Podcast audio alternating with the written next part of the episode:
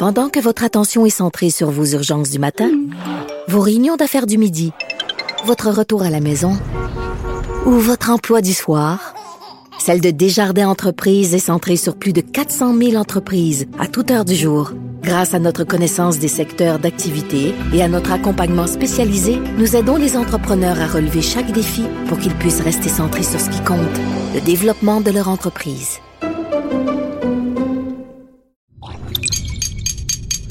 Cube Radio.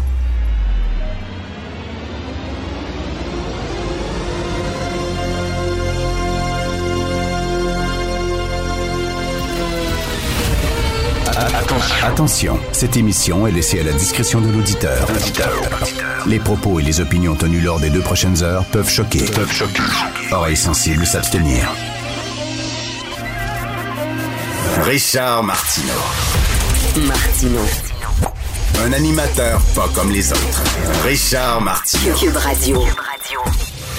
Je suis indigné, je suis indigné aujourd'hui contre l'indignation. Vous n'êtes pas tanné, vous, d'entendre les gens s'indigner, s'offusquer, dénoncer, protester, manifester, coller au plafond, déchirer leur chemise. On est indigné contre tout, contre n'importe quoi. Euh, je sais pas, le Tintin au Congo, ça m'indigne. La nouvelle émission de Patrick Huard, euh, euh, c'est un remake d'un d'une émission américaine. Bon, il y a des euh, policiers noirs dans l'émission, mais il manque de latinos. Wow, il y a des latinos au Québec. Comment ça se fait qu'ils sont pas représentés à la télévision? Je suis indigné. Il y a un chef québécois blanc, euh, québécois de souche qui fait des mets coréens asiatiques. Il est pas asiatique. Ça m'indigne. Nègre blanc d'Amérique, c'est épouvantable. Les dix petits nègres, c'est raciste. La nouvelle coiffure d'Adèle, vous avez vu Adèle, elle a une coiffure, ça a l'air que ça s'inspire d'une coiffe d'une tribu quelconque. Je suis indigné. Autant n'emporte le vent qui joue à la télévision. Ça m'indigne la statue de John A. MacDonald. Et tout ça est en cause d'un bonhomme qui s'appelle Stéphane Hessel. Stéphane Hessel, il est né en 1917 à Berlin. C'est un Allemand, mais qui a passé la majorité de sa vie en France. Lorsque les nazis sont rentrés à Paris, il avait 23 ans, il est entré dans la résistance et il a combattu les nazis. Et là, euh, plus tard, lorsqu'il avait 83, 93 ans, il y a 10 ans, donc en 2010, il avait 93 ans, Stéphane Nessel a décidé de publier un petit pamphlet de 32 pages. 32 petites pages, ça le, le titre c'était Indignez-vous. Et il s'adressait aux jeunes et il disait aux jeunes de sortir dans la rue, de descendre dans la rue pour défendre leurs droits et pour combattre pour la liberté comme lui, il le fait lorsqu'il était jeune. Donc, il disait aux jeunes, arrêtez de chialer, sortez dans la rue, manifestez. Et son petit pamphlet a été un best-seller mondial. C'était traduit en plus de 30 langues. Ça s'est vendu à 4 millions d'exemplaires. Il faut dire que ça coûtait pas très cher. Et les jeunes l'ont pris vraiment au pied de la lettre et se sont mis à s'indigner pour euh, être, euh, être digne de Papy Essel. Donc maintenant, on s'indigne pour tout et pour strictement rien.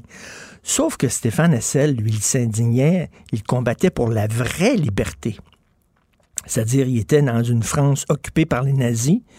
Il, euh, il risquait sa vie, il combattait pour la vraie liberté. Mais là, quand tu vois des gens qui disent leur liberté, eux autres, c'est de pouvoir ne pas porter de masque la minute où ils rentrent au dépanneur pour s'acheter du jus, c'est ça leur combat de la liberté maintenant, c'est ça? Ou le combat contre les inégalités, c'est pas euh, te battre contre des nazis, c'est te battre contre, je sais pas, une statue que tu n'aimes pas et tu vas déboulonner, là, tu te sens un héros, tu te sens un grand résistant, là, tu te dis, moi, là, je suis comme le Stéphane Essel de 2020. Euh, non. Je suis convaincu que si Papy Essel était vivant aujourd'hui, il dirait Vos gueules, respirez par le nez, arrêtez de vous indigner à propos de tout et de rien, indignez-vous et protestez contre de vraies inégalités. Hein? À Hong Kong, ça, c'est des gens qui luttent pour leur liberté. En Russie, c'est des gens qui luttent pour leur liberté. Vous avez vu les femmes là, en Iran commencent aussi euh, à dénoncer les agressions sexuelles en Iran si tu ne portes pas de voile intégral en Iran, tu es emprisonné, tu risques d'être fouetté, peut-être même exécuté. Ça, c'est des femmes courageuses. Ça, ce sont des individus courageux qui euh, mettent leur tête sur le bio pour défendre les droits, des, des libertés fondamentales. Mais pas, pas les gens qui disent, moi, je suis contre le masque, je ne veux pas porter le masque. Et là, quand tu vois Maxime Bernier, qui va à Ottawa samedi dernier, puis qui leur dit, vous et moi, nous combattons tous les deux pour la liberté, tu dis, comment, arrête, là, arrêtez. Les femmes en Iran combattent pour la liberté. Raif Badawi, en, Arabie saoudite, combattait pour la liberté. Euh, les euh, Chinois en Hong Kong combattent pour la liberté. Les homosexuels en Russie combattent effectivement pour la liberté et, risquent leur vie. Ici, les, petits, anarchistes masqués qui déboulonnent les statues, vous risquez rien. C'est des faux enjeux. Vraiment, c'est n'importe quoi. Et là, ils se prennent pour des grands résistants. Donc, je suis indigné contre l'indignation générale. On vit dans une culture de l'indignation et ça fait vraiment suer. Puis, on met tout sur le même pied d'égalité. Tout. Sais, euh, je sais pas, le, retour des néo-nazis en Allemagne, ça, on est offusqué, mais on est offusqué contre des niaiseries aussi, la même affaire. C'est comme il n'y a pas de gradation dans le mal. On est offusqué, on déchire notre chemise, on colle au plafond, on est tout de suite à 10. Le piton collé à 10 et c'est extrêmement énervant. Je parlais de la Chine. Un texte très intéressant dans le National Post aujourd'hui concernant la Chine. Les Chinois font de la diplomatie d'otages, c'est-à-dire quand ils sont en conflit avec un pays, ils kidnappent des ressortissants de ces pays-là. On sait qu'il y a un conflit entre le Canada et la Chine parce que les Canadiens ont osé euh, arrêter euh, une, carte de Huawei. Alors, euh, pour, pour se venger, le régime chinois a arrêté et emprisonné deux Canadiens. Et là, ils ont fait la même chose avec un Australien. Alors, il y a un journaliste australien qui est chinois, mais qui est devenu maintenant citoyen de l'Australie. Il couvre euh, les, il couvre euh, l'actualité en Chine pour une télévision australienne.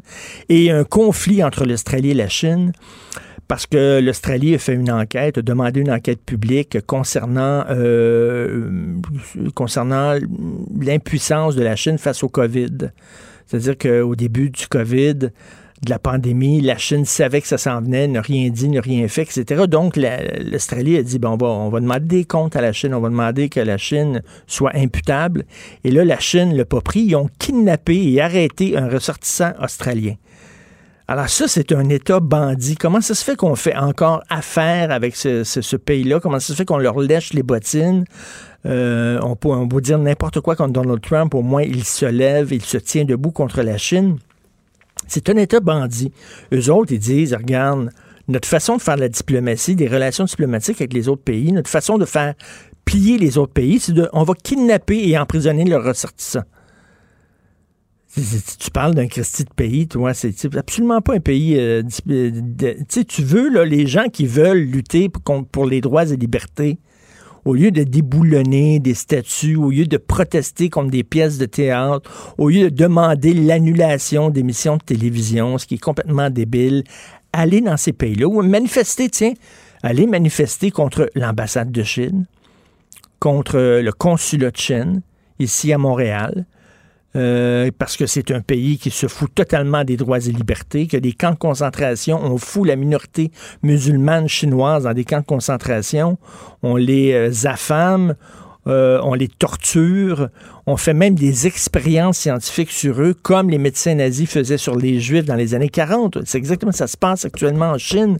Comment ça se fait que nos petits anarchistes de la gauche radicale ne, ne, ne s'oppose pas aux vrais ennemis, c'est-à-dire le régime soviétique qui empoisonne ses adversaires, qui assassine les journalistes qui osent le critiquer, le régime chinois, le régime iranien, le régime saoudien, ça, saoudiens qui, ont découpé en morceaux un opposant au régime, vous voulez vraiment faire des actions d'éclat, vous voulez vraiment défendre les droits et libertés fondamentales, mais faites ça. Mais là, dire Ah, moi, je suis pas content, la nouvelle émission de Patrick Huard, il n'y a pas assez de latinos. Aux États-Unis, c'est important, important qu'il y ait des latinos dans une émission de télévision parce qu'il y a énormément de latinos. Il y a des millions et des millions de latinos. Il n'y en a pas tant que ça ici. En tout cas, bref, déjà, il va y avoir des personnages. Non, non, c'est pas assez, on veut des latinos. Sinon, on veut demander à ce que cette émission-là soit censurée, boycottée, tout ça. Vraiment, c'est n'importe quoi. Euh, là, j'ai hâte de voir quel autre statue on va déboulonner. Là, on est en train de, vouloir ériger une statue devant le Parlement Québec, une statue de Jacques Parizeau, parce qu'il n'y a pas de statue encore de Jacques Parizeau, donc on veut euh, l'honorer. On va ériger une statue de Jacques Parizeau, ça va ça va prendre deux jours. Ça va prendre deux jours, quelqu'un va la déboulonner en disant ses propos sur euh, le vote ethnique, c'est épouvantable, c'est des propos racistes. Ça prouve que les nationalistes québécois sont fermés, intolérants. Donc, euh, il y a quelqu'un qui va aller déboulonner la statue. Gilles Proux qui me disait hier qu'il était très content qu'on déboulonne la statue de John M. McDonald. Pas sûr qu'il serait bien, bien content qu'on s'en prenne à la statue de René Lévesque et de Jacques Parizeau si jamais il y en a une. Donc, vous voulez vraiment combattre pour les droits et libertés? Ben, cet après-midi, allez là manifester contre l'ambassade de Chine, contre le consulat de Chine, parce que ces gens-là, leur façon de faire de la diplomatie, c'est de dire on va enfermer des gens, on va les emprisonner jusqu'à temps que le pays mette les genoux à terre et dise OK, pardon mon oncle. Vous écoutez Martineau. Pendant que votre attention est centrée sur cette voix qui vous parle ici, ou encore là, tout près ici, très loin là-bas, Celle de Desjardins Entreprises est centrée sur plus de 400 000 entreprises partout autour de vous. Depuis plus de 120 ans, nos équipes dédiées accompagnent les entrepreneurs d'ici à chaque étape pour qu'ils puissent rester centrés sur ce qui compte, la croissance de leur entreprise.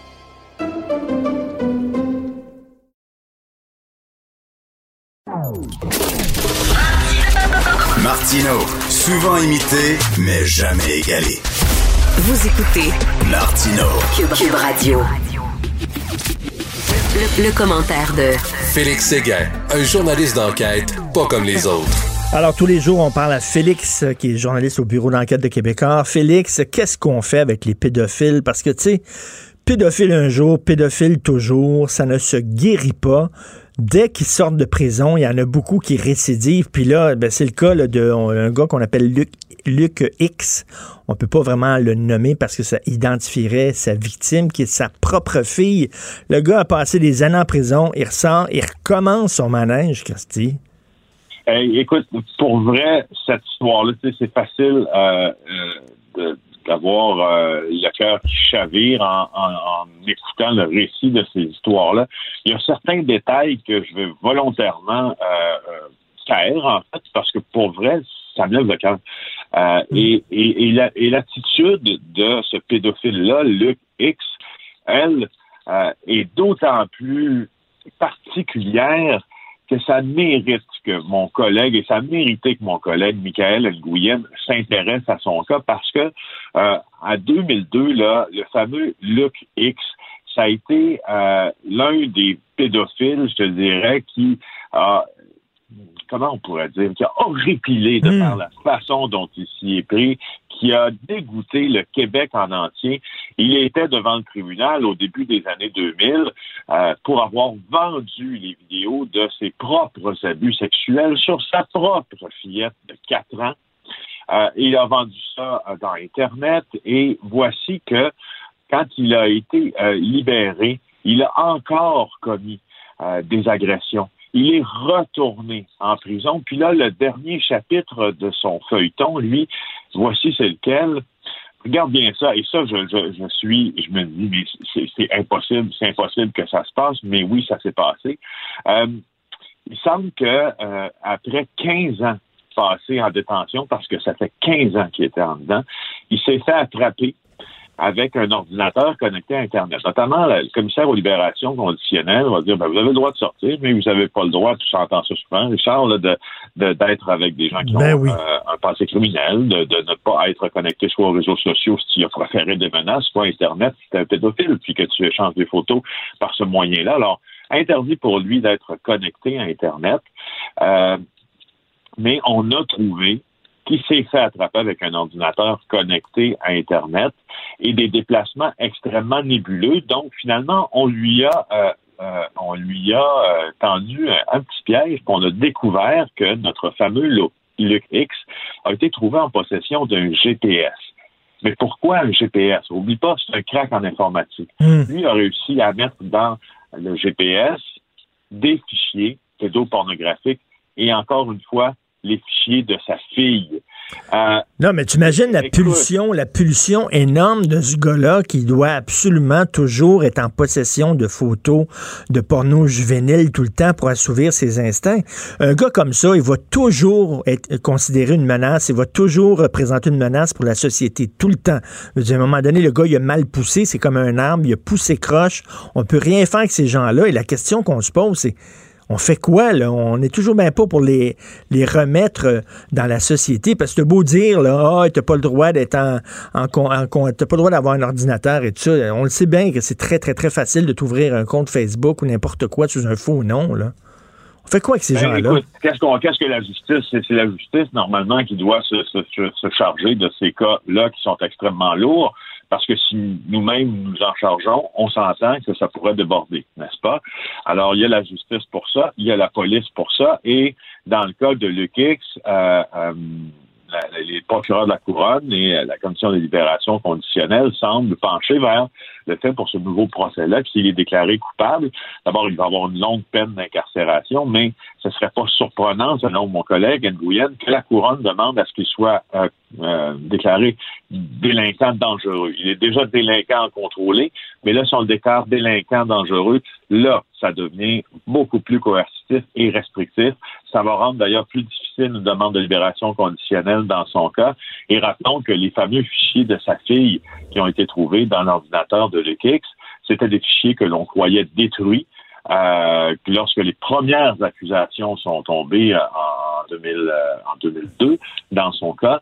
Mais non, il en avait gardé une copie et il a réussi à aller. Mais, mais Félix, autre question. Comment ça se fait qu'il n'était pas déjà déclaré délinquant dangereux? Le gars, il a filmé ses agressions sur sa propre fille de 4 ans et il vendait ça dans des réseaux de dark web, de, de pédos. Pour moi, ça, dans, dans mon livre à moi, c'est un délinquant dangereux. Ben écoute, tu n'auras pas besoin de, de, parler plus longtemps de me convaincre de ça. Je veux dire, Richard, c'est ta fille, c'est ta fille. Tu t'en prends un enfant, tu t'en prends à ta fille, à une fillette de 5 ans qui, euh, encore aujourd'hui, dit-on, euh, ben oui, porte les stigmates, c'est bien sûr, de tout ça, puis utilise son corps encore pour se rapprocher des gens parce que c'est tout ce qu'elle a appris. Euh, est-ce que c'est, est-ce que, est-ce non, que, non, moi je, suis, écoute, j'ai de la difficulté à parler de ça. Et lui, lui, est-ce qu'il a eu, il a, décidé d'avoir un enfant pour avoir une victime à, la maison? C'est-tu, ben, c'était ça l'idée, l'idée qui était derrière ça? C'est vraiment, c'est absolument dégueulasse. On dirait que le gars, il a décidé d'avoir un enfant pour avoir justement, pour pouvoir faire ça euh, chez lui. En tout cas, bref, qu'est-ce qu'on fait avec? Est-ce qu'on les embarque puis on jette la clé, on avale la clé? On fait quoi avec ces gens-là? Parce que euh, j'en ai souvent parlé avec des sexologues, ça ne se guérit pas. Ça peut ça peut peut-être se contrôler. Ça ne se guérit pas. Et d'ailleurs, ça, ça m'amène, tu as certainement lu ça, là. Euh, il y a, y a quelqu'un qui a été arrêté euh, récemment, euh, je crois que c'est dans la région de Saguenay, avec une poupée, genre de, de, de, poupée érotique qui ressemblait à une petite fille, qui ressemblait à une fillette. Tu imagines qu'il y a des gens actuellement dont la job, c'est de de, fabriquer ces poupées-là, de les vendre, de les distribuer, de les mettre dans des boîtes en carton. Euh, il y a des entreprises qui font ça, des poupées euh, pour pédophiles. C'est fou. Oui, je me demande bien, hein, tu as absolument, absolument, raison, je me demande bien, euh, d'ailleurs, quelle est la responsabilité sociale, c'est bien clair, de la personne qui se dit, tiens, il y a un marché pour ça. Ben je vais être celui qui les fabrique. effectivement, euh, au Saguenay, Lac-Saint-Jean, la cause dont tu, dont tu parles va, je, me rappelle très bien de ça, j'en avais d'ailleurs parlé dans une chronique.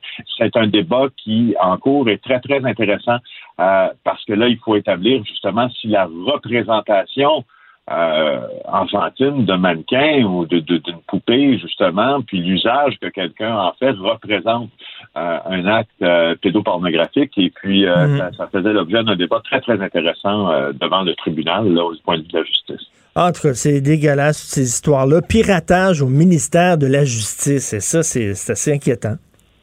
Oui, euh, c'est mon collègue Hugo Jonca du bureau d'enquête du ministère de la Justice, victime de cyberpirates qui ont réussi à infiltrer euh, tout le système du ministère de la Justice, envoyer des logiciels malveillants à des citoyens qui ont échangé avec le ministère de la Justice.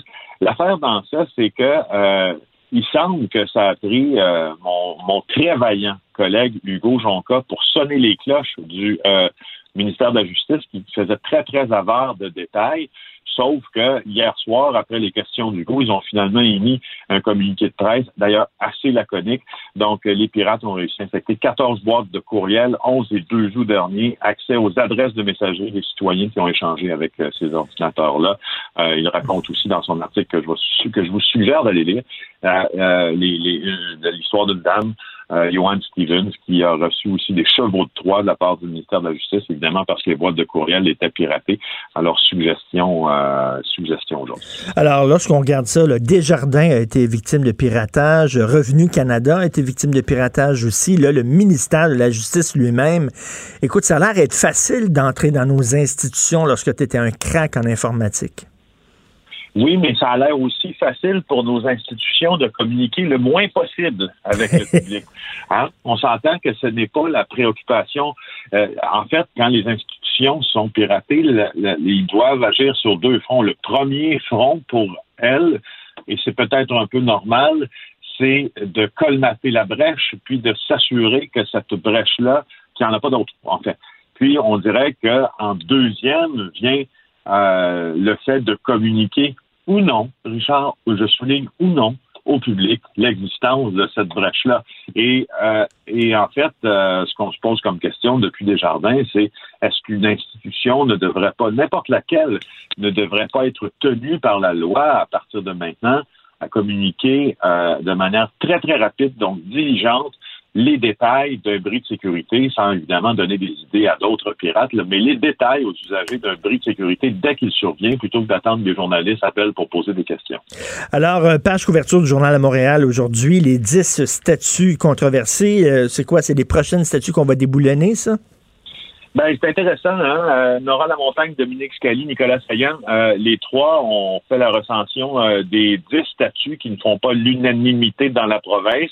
Et puis, c'est intéressant parce que sans, sans être... Euh, il y, a, toujours un, il y a toujours un danger de révisionnisme quand on décide euh, de réécrire l'histoire, disons, à notre façon, déboulonnant des statuts, même si euh, il y a de, certains de ces personnages qui c'est maintenant très clair et ça l'a toujours été et documenté, ont commis des exactions, ont commis des crimes à l'endroit de communautés, de hmm. minorités. Alors, mes collègues ont dressé la liste de 10 euh, monuments controversés. Je ne sais pas si on va les déboulonner, mais euh, euh, rapido, là, Richard, on commence par un des fondateurs de Montréal, Paul de Chomédé, il a sa statue à la place d'Armes. Alors, euh, tu te rappelles, moi je me rappelle de ça parce qu'on faisait souvent des directs près de la plage Jacques-Cartier. Euh, il y avait une plaque près du monument euh, et elle, elle faisait là l'apologie de Paul de Chomédé qui a tué le chef indien, disait-on, en citant de ses propres mains, fin de la citation. La plaque a été remplacée, deuxième hmm. plaque en Mohawk, mais l'histoire, elle, du personnage est encore là.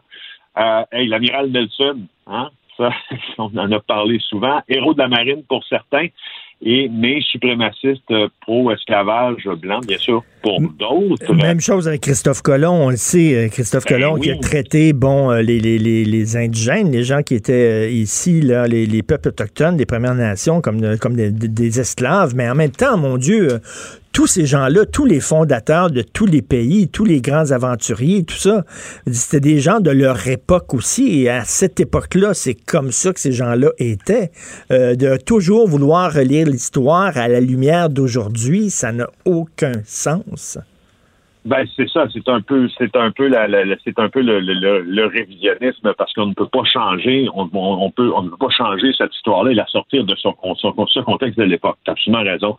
Euh, pour, continuer sur l'amiral Nelson, je pense que ça a déjà été souligné, mes collègues en reparlent. C'est intéressant de voir par quel euh, moyen on a décidé de combattre euh, justement la, la, la combattre euh, les faits et gestes de M. Nelson, en tout cas euh, post-mortem, c'est que on a érigé une statue euh, de Jean Vauclin face à la statue de, de l'amiral Nelson. Puis Vauclin, c'est un officier français de la marine. Alors depuis 1960, il y a l'officier Vauclin qui regarde le héros de la marine britannique, l'amiral Nelson, en forme de défiance, si tu veux, ce qui, euh, ce qui est quand même un beau pied de nez à quiconque euh, s'insurge contre la bêtise, la violence et tout ça. C'est une manière ils n'ont pas besoin nécessairement de déboulonner une statue pour déboulonner un mythe.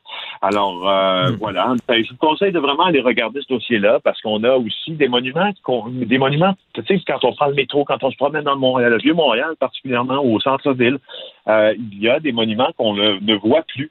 Et là, on les revoit avec un œil différent, celui de la reine Victoria, qui est au Square Victoria, celui de James Wolfe, évidemment, sur les plaines d'Abraham, euh, qui a été vandalisé à plusieurs reprises. C'est le vainqueur de la bataille des plaines d'Abraham, celui de Georges-Étienne Cartier, Cartier l'immense euh, monument à Georges-Étienne ben Cartier du Mont-Royal, euh, auprès duquel il y a les tam-tams. celui de Wilfrid Laurier aussi fait partie de la liste de l'Ordre des Ormeaux, Parc La Fontaine, James McGill, qui est un réputé euh, on peut pas, on peut pas, on peut pas surveiller 24 heures sur 24, 7 jours par semaine ces statues-là. Là. Ben si des gens décident de les vandaliser, malheureusement, euh, on peut pas faire grand-chose là-dessus. Mais, mais reste que, est-ce que c'est une bonne façon, ça, de, de, on est, on vit dans une démocratie. Là. On peut protester. Ou si regarde la rue Amherst, la fameuse rue Amherst, on a changé de nom finalement de la rue, puis c'était effectivement une bonne idée de changer de nom. On a donné un, nom euh, d'une, d'une première nation. En tout cas bref, euh, c'est la grosse histoire aujourd'hui. On sait que ça se passe un peu partout à travers le monde. À Londres, on a même euh, vandalisé une statue de Churchill. Euh, on verra. D'après moi, il va en avoir d'autres. Merci beaucoup. Bonne journée, Félix. C'est un plaisir. Merci. Salut, Félix Seguin, du bureau d'enquête. Cube Radio. Cube Radio. En direct à LCN. Richard Martineau. Salut Richard. Salut Jean-François. Alors, la question se pose et vraiment, là, tout est sur la table. Est-ce qu'il faut déboulonner, dans le cas de la statue de Johnny McDonald, c'est un terme euh, figuré parce qu'elle n'était même pas boulonnée. Ils ont eu qu'à la tirer pour la faire tomber. Mais est-ce qu'il faut déboulonner les statues des personnalités qui sont controversées? Ben oui, c'est une question qui se pose partout à travers le monde. Il y a des gens qui vandalisent, des groupes qui vandalisent des statues de personnages historiques. on relit l'histoire à la lumière d'aujourd'hui, on va se le dire, là, franchement, Johnny McDonald était un salaud intégral. C'est peut-être un des pires salauds de l'histoire du Canada. On va se le dire honnêtement. C'est quelqu'un qui a affamé les Premières Nations des prairies parce que lui, il a dit, regarde, on veut les envoyer dans des réserves. Ils veulent pas aller dans, aller dans des réserves. On va les, les affamer et les obliger à aller dans des réserves. Il y a des enfants qui sont morts de faim. Il y a des Autochtones qui sont morts de faim. À un moment donné, il y a un, des euh, un proche de, euh, de, de, de Johnny McDonald, quelqu'un justement dont le rôle était de surveiller les Premières Nations. C'était le 1er avril, il les a fait venir et disait, j'ai de la bouffe pour vous. Venez, euh, venez, on va, on va vous servir de la bouffe. Alors, les Autochtones sont arrivés émaciés, euh, vraiment parce qu'ils étaient affamés par le régime. Mm. Et quand ils sont arrivés, il a dit, c'est le 1er avril, poisson d'avril, on n'a pas de bouffe pour vous, retournez chez vous. Mais, vraiment, c'est un, un, régime totalement raciste, mm. épouvantable. Les pensionnats autochtones, euh, on le sait, il y a des gens qui ont dit, mais pourquoi vous ouvrez pas des écoles, effectivement, pour les Autochtones, pour les éduquer, mais dans leur réserve? Et il a dit non, parce qu'il faut les enlever euh, de, leur famille parce que leur famille, leur père et leur mère sont des sauvages.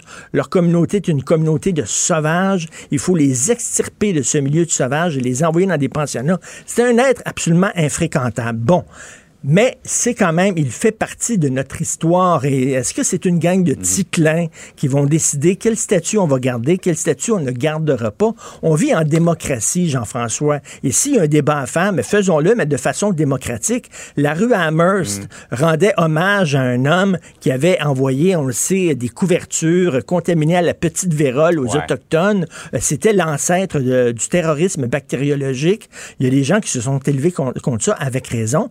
Et on a choisi d'enlever effectivement son nom pour remettre une autre plaque. C'était, on vit en démocratie, on vit pas en Corée du Nord là on peut faire changer les choses. Ça prend du temps, mais on, va.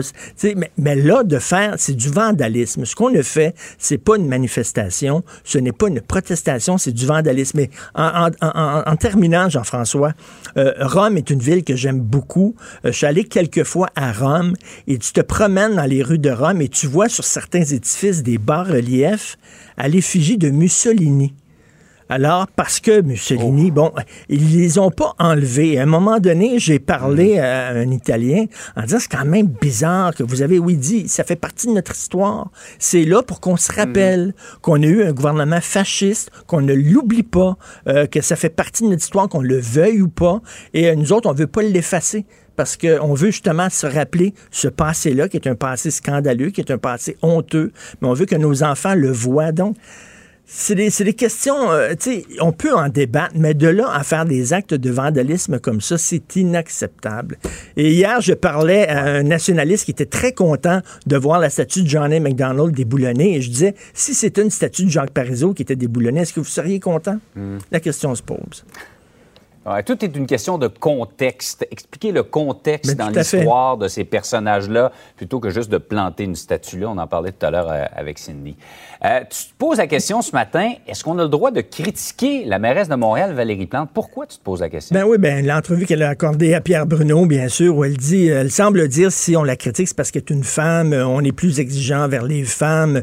C'est pas la première fois qu'elle dit ça. Elle a dit ça souvent. Euh, si j'étais un homme, on me critiquerait pas autant et tout ça. Écoutez, est-ce qu'elle voit la ville? Est-ce qu'elle voit la ville? Dans quel état elle est? Euh, Madame euh, la mairesse, elle serait une naine transgenre, noire, handicapée et euh, musulmane et on pourrait la critiquer. Je suis désolé. Le fait qu'elle soit une femme ne la met pas à l'abri des critiques. Euh, euh, elle dit on demande la perfection aux femmes, aux, aux femmes politiciennes, alors qu'on demande pas ça aux politiciens hommes. Non, non, on demande juste que la mairesse de Montréal aime sa ville et arrête de la détruire. Et il y a plein de commerçants, on s'en est déjà parlé, qui sont vraiment euh, pris à la gorge et de dire soudainement, euh, de sortir la carte femme en disant vous n'avez pas le droit de me critiquer parce que je suis une femme. Je l'égalité homme-femme, ça veut dire que tu as des chances. euh, tu- on te donne de- des chances d'être astronaute, d'être première ministre, d'être mairesse et tout ça. Mais ça veut pas dire qu'on n'a pas le droit de te critiquer. Tu peux pas sortir la carte. Ah, je suis une femme, je suis les- Donc, Madame euh, Valérie Plante, qu'elle se promène en ville en auto, qu'elle arrête de, de dessiner des petites bandes dessinées avec ses amis. Là. Elle, elle fait ça, là, elle vient de sortir une bande dessinée et qu'elle se promène. On a le droit de la critiquer, Madame Plante, qu'elle soit femme, qu'elle soit homme, n'importe quoi. Elle est, elle est digne de critique.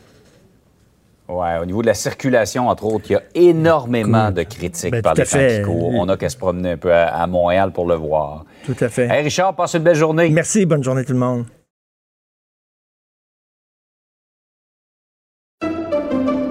Pendant que votre attention est centrée sur vos urgences du matin, vos réunions d'affaires du midi, votre retour à la maison ou votre emploi du soir, celle de Desjardins Entreprises est centrée sur plus de 400 000 entreprises à toute heure du jour. Grâce à notre connaissance des secteurs d'activité et à notre accompagnement spécialisé, nous aidons les entrepreneurs à relever chaque défi pour qu'ils puissent rester centrés sur ce qui compte, le développement de leur entreprise.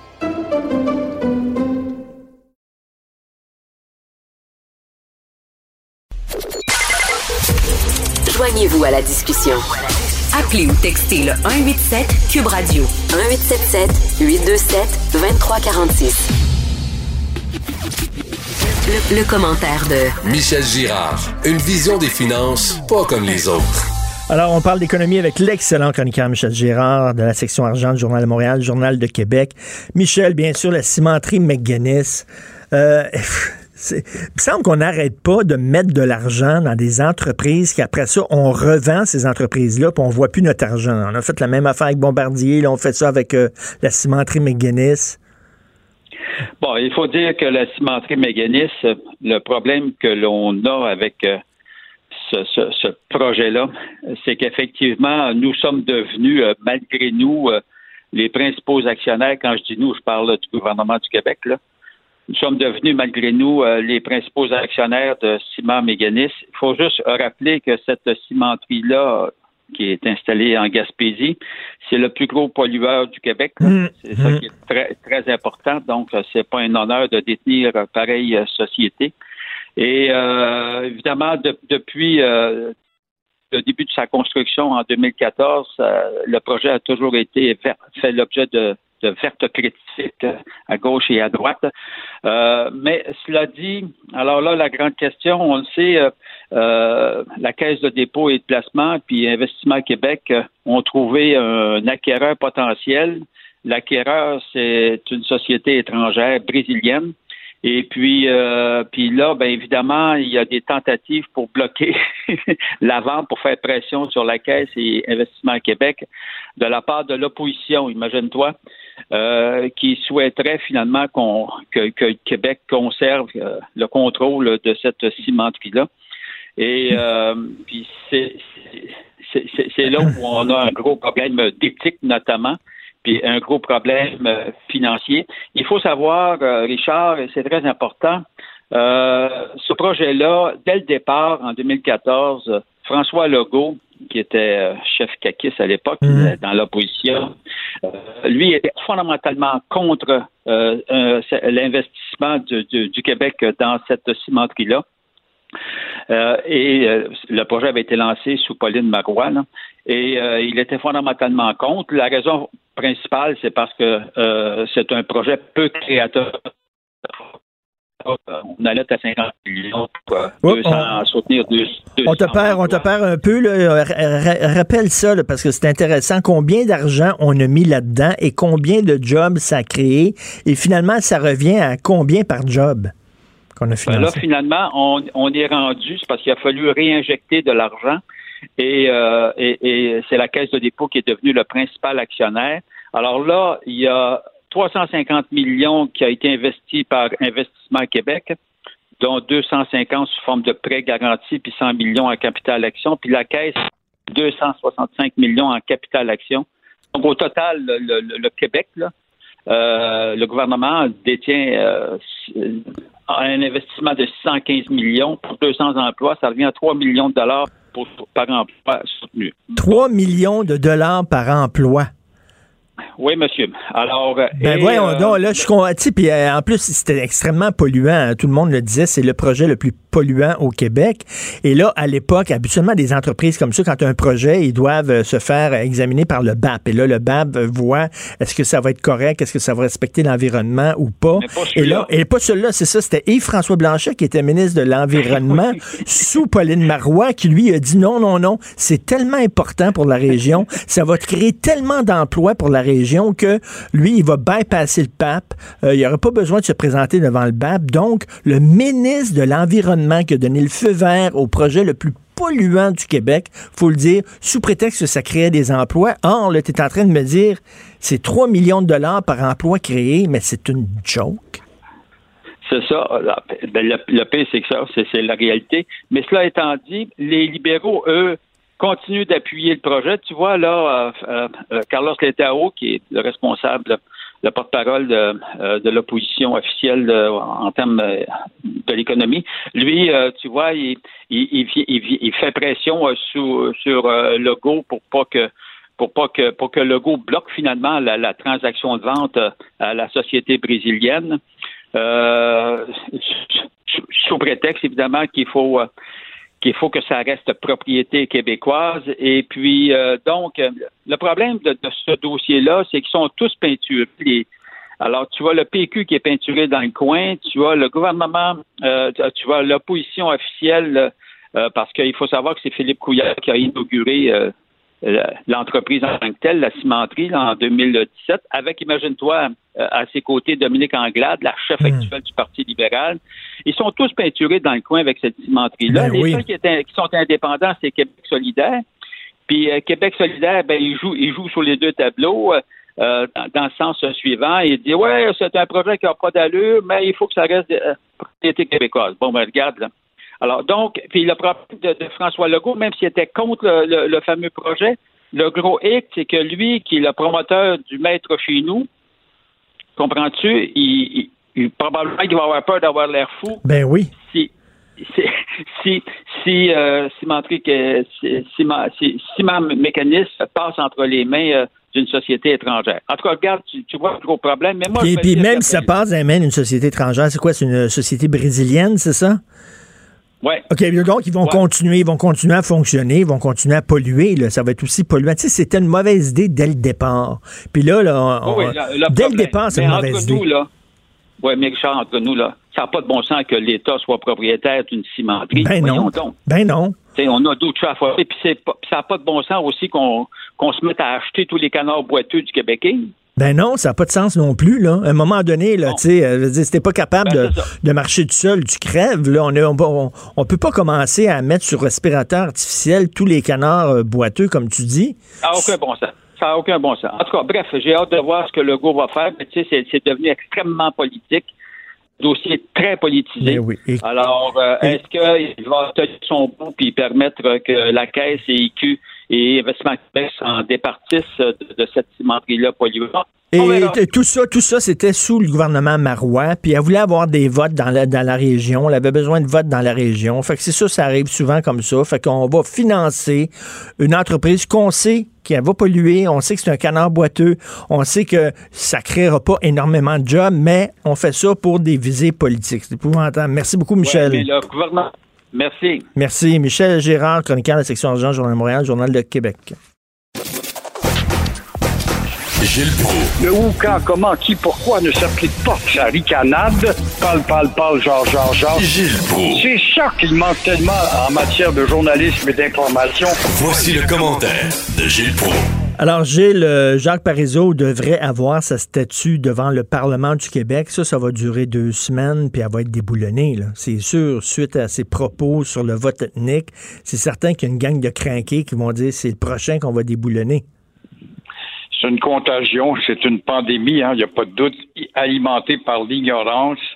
Et à ce chapitre, quand je vois dans le journal ce matin tous ces statuts qui devraient être condamnés, révisés ou réévalués, je n'en reviens pas. Il n'y a pas 99% des gens là-dedans qui euh, ne sont pas que ne sont que des ignorants de l'histoire. Et à cet effet, moi je dis bravo à Bernard Vallée, qui est un animateur en histoire, un guide sans doute, qui dit que lorsqu'il y a controverse, ben, à tout le moins, euh, si on en est rendu pour peinturer, démolir, etc., les images qu'on a eues en fin de semaine, ça faisait penser à la statue de Saddam Hussein quand les Américains sont rentrés à Bagdad. Oui, ben oui. Alors là, euh, il disait, ben, ajouter une plaque explicative pour situer dans le contexte le personnage. Euh, quant à ça, John Young à Montréal, oh, le grand-père du port moderne de Montréal, rien qu'en anglais. On ne sait pas, par exemple, quand il est arrivé, il a payé un contingent pour euh, se battre contre Louis-Joseph Papineau, qui lui se battait pour la démocratie. Ça finit plus. Les plaques, Richard, moi j'ai fait une série à l'occasion de l'anniversaire de Montréal en 17. J'ai fait le tour partout et je l'avais même faite pour la, la télé et la mémoire de pro.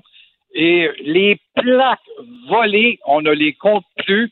Ben et la grande société historique de Montréal et sûrement pas la mairie de Coder et de la Ricaneuse on avait intérêt à remplacer. On n'a jamais remplacé les plaques. Non, mais même, même, là, même, même, même sur une plaque là, à côté d'une statue d'un personnage controversé, pensez-vous que ça va calmer les crinqués? Ils vont s'en foutre de la plaque. Les autres, ce qu'ils veulent, c'est du vandalisme. Là. Arrêtez, là. Les gens parlent de protestation, parlent de manifestation. C'est un crime. C'est du vandalisme. Ils font ça là, par, par pur vandalisme. Mais les plaques, il ne fallait pas oublier que c'était du cuivre. Hein. Puis ça, ben, ça se vendait vite chez un gars qui avait une fonderie, puis tu avais 45$ pour ça, pour acheter ton pot ou ta drogue.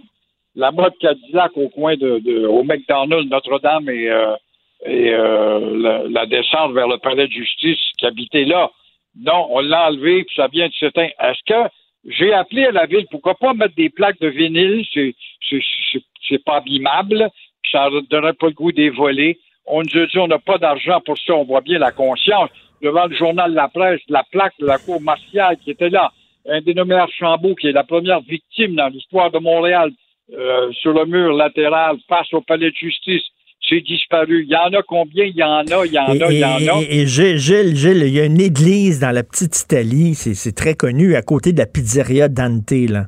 La, super bonne pizzeria Dante. Il y a un parc devant la pizzeria et à côté, il y a une église. Et lorsqu'on rentre dans l'église, il y a une fresque sur le plafond et on voit Mussolini. Il y a une peinture de Mussolini parce qu'à l'époque, les Italiens, euh, euh, bon, voient euh, ceux qui venaient ici, euh, voient un certain culte à Mussolini. Là, y a-tu des, des, gens qui vont rentrer et qui vont commencer à acheter de la peinture sur cette fresque-là? Absolument pas. Il pourrait peut-être y avoir une petite explication, pas, pas dire que Mussolini a quand même eu euh, un idéal valable pendant un certain temps. Il a eu le malheur de s'associer parce qu'il pensait de recréer l'Empire euh, romain à s'associer avec le diable. Mais pendant ce temps-là, Richard, on se sent sûr parce que quand on inaugure un monument tel à Ville-la-Salle en hommage à René Lévesque, ben là, à Ville-la-Salle, c'est une bande d'incultes et une bande de colonisés haineux à l'égard du Québec. On a fait un monument qui a dû coûter je sais pas combien de centaines de milliers de dollars, insignifiant des bouts de poutre, des poutres enchevêtrées, et voilà, c'est ainsi qu'on s'est payé un monument pour rendre hommage à une, à une pensée historique. Alors, avez-vous avez-vous avez-vous avez-vous vu le monument euh, au parc euh, La Fontaine euh, en hommage à Charles de Gaulle? C'est d'une laideur totale. D'ailleurs, c'est pas une statue à l'effigie de Charles de Gaulle, c'est un genre de gros, genre de grosse colonne. Ben, c'est ça, c'est un genre de gros pénis, là, super lettre, là. Euh... C'est un, c'est un, un, chandelier pour jeter tes cigarettes là-dedans dans les fentes, tout ce qu'on voit.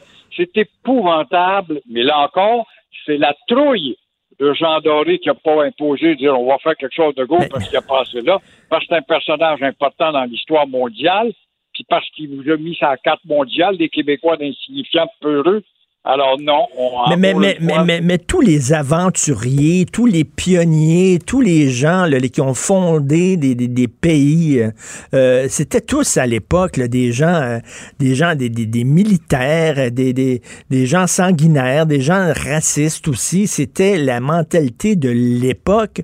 Les jeunes ont de la misère à s'extirper de leur époque. Ils, ils jugent tout le temps le passé à la lumière d'aujourd'hui. Il faut se remettre dans le contexte voilà la conséquence, Richard, la conséquence de ne pas enseigner l'histoire parce qu'on se fie euh, aux immémorants, l'Internet, la page immédiate. J'ai vu ça sur Internet, j'ai fait ça en 12 lignes, ça vient de s'éteindre. Tu te remets pas dans le contexte des conquérants, le contexte de la menace qui existait et des sacrifices qu'ils ont dû faire ces gens-là. Et ça pouvait pas être des poules mouillées qui viennent ici pour fonder le pays. Là.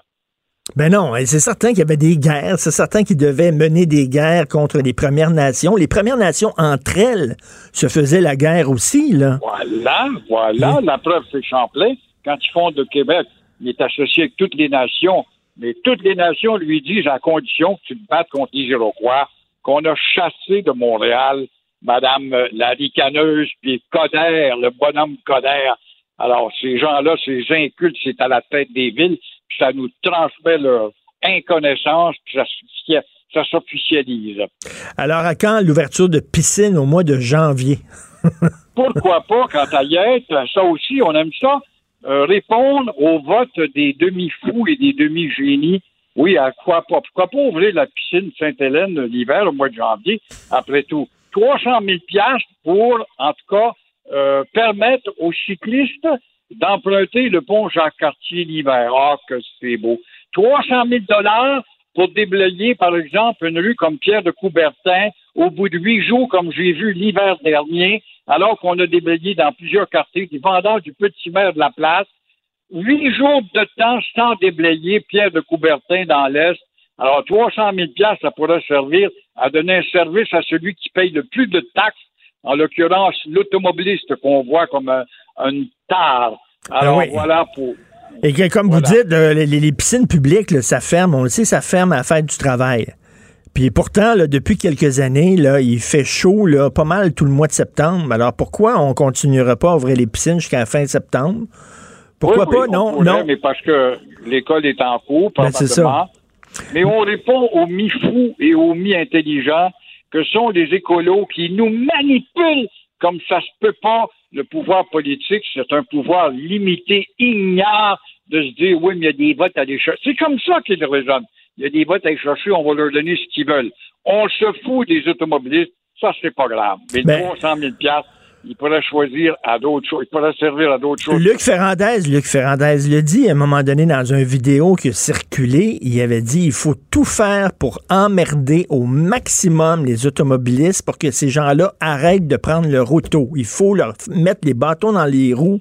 Il faut bloquer des rues. Il faut empoisonner leur vie pour qu'ils puissent laisser leur char puis prendre le transport en commun. Il le dit, puis elle, finalement, elle met en application le plan de Fernandez. Pourquoi est-ce qu'elle n'a pas le courage de dire fermons General Motors, Ford, Chrysler, on veut plus que Volkswagen rentre ici quand elle y est quand à être fou, là, puis accepter la publicité des grands de l'automobile, puis les garages qui font vivre les postes de radio et de télévision avec leur vente leur solde, puis pas de pas d'intérêt pendant tant de mois. À ce moment-là, fermons les garages et les fabricants d'automobiles. Revenons à la charrette et au fanal. Mais là, vous n'avez pas le droit là, de critiquer euh, Valérie Plante, vous le savez. Elle a dit, là, je suis une femme. On me critique parce que je suis une femme. C'est ça qu'elle joue, là. Elle joue cette carte-là. Elle est féministe. Alors, elle, elle- elle est à l'égal de l'homme. Le, Oui. le- le seul problème qu'elle a, c'est qu'elle ne peut pas aller dans la même pissoire que les hommes. À part de ça, elle est égale. Alors qu'on arrête de nous emmerder avec ces maudites histoires qui ne finissent pas. Tu sais, on peut penser que c'est une vague, c'est une mode, mais ça finit pas. C'est institutionnalisé comme une religion, le féminisme. Mais là, il faut que quelqu'un se présente contre Valérie Plante pour la sortir de là, parce qu'elle est en train de tuer la ville, d'asphyxier la ville. Euh, au- la ville se meurt, puis au lieu de faire le bouche à bouche, elle bouche le nez. C'est ça qu'elle fait avec Oui, Montréal. Il faut s'en débarrasser. Un gars crédible, une femme ou un gars crédible qui a une pensée universelle puis qui sait qu'il va être à la tête d'une des villes importantes dans le monde. Pas un habitant comme le bonhomme Coder, puis elle, cette espèce de, de, de perdu-là là, qui... Mais c'est quand, c'est quand, c'est quand. Gilles, c'est quand la dernière fois qu'on a eu un bon maire? Un maire important au Québec, là.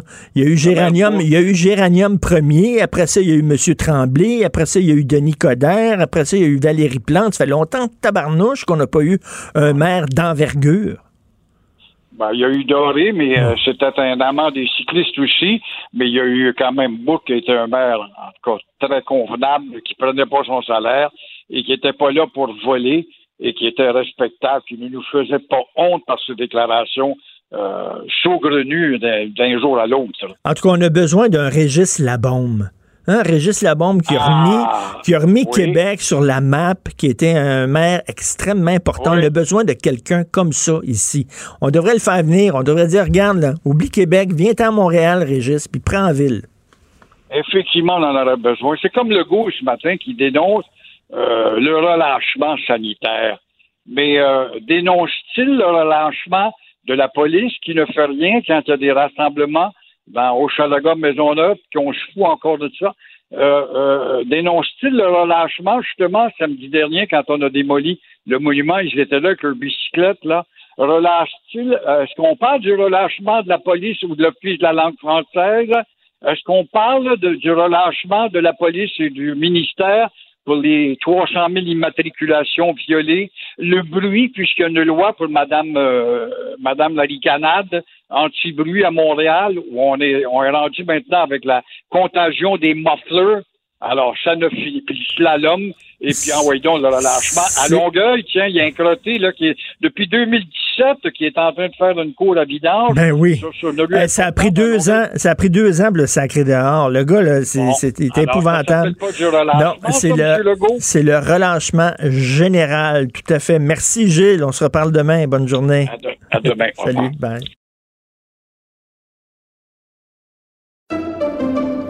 Pendant que votre attention est centrée sur vos urgences du matin, vos réunions d'affaires du midi, votre retour à la maison ou votre emploi du soir, celle de Desjardins Entreprises est centrée sur plus de 400 000 entreprises à toute heure du jour.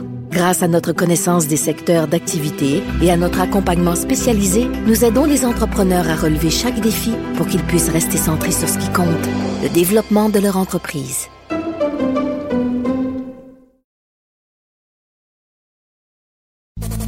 Ben oui, on le sait. Martineau, ça n'a pas de bon sens comme il est bon. Vous écoutez Martineau. Cube Radio. Alors, on sait, il y a une soixantaine de commerçants qui ont écrit une lettre ouverte disant qu'ils étaient pris à la gorge, ils étaient en train de crever la bouche ouverte. Ils demandaient une audience, en fait, avec la mairesse de Montréal pour se faire entendre. Non seulement Valérie Plante a dit... euh, je veux pas euh, m'asseoir avec eux, je veux pas discuter. hein. C'est vraiment une fin de non-recevoir de sa part. Mais hier, avec Pierre Bruno, elle a accordé une entrevue, puis a dit Je persiste et signe. je continue. Je ne reculerai pas. Je me fous des critiques parce que j'organise la ville du futur. C'est quoi la ville du futur? Il y aura plus de commerce, il y aura plus de places de stationnement, il y aura plus d'automobilistes. Euh, tout le monde va aller magasiner sur la rive nord, sur la rive sud, donc ils vont polluer avec leur automobile. Ils vont avoir des clowns dans la rue. C'est quoi la ville du futur? C'est vraiment incroyable. On va en discuter avec Vianney Godbout. Monsieur Godbout, euh, il est restaurateur. C'est lui qui a Maisonnette Bistrot. C'est lui qui a le restaurant Mignonnette. Il est consultant en restauration. Bonjour, Monsieur Godbout. Bonjour, Richard. Elle veut rien savoir. Elle veut absolument rien savoir. C'est, je veux dire, euh, l'administration plante a des œillères totales. Euh, c'est des faux populistes. C'est ça qui me Mm. dégoûte vraiment, c'est qu'on on se la joue euh, populiste à l'écoute, tout ça, mais en fait, est à l'écoute des gens qui sont d'accord avec elle uniquement. C'est une vision unique. Et puis, euh, on s'approche de la dictature. Franchement, moi, j'ai jamais vu ça. Je suis un amoureux de Montréal. Je suis à Montréal depuis longtemps. En ce moment, c'est scandaleux. Tu sais, il y a l'état des routes, tout ça. Puis en fait, on parle de Saint-Denis, mais ça va au-delà de ça. Je pense qu'il faut que les gens se réveillent. Il faut, faut reprendre le contrôle de notre ville parce que là, il va y avoir des dommages qui seront irréparables pour très longtemps.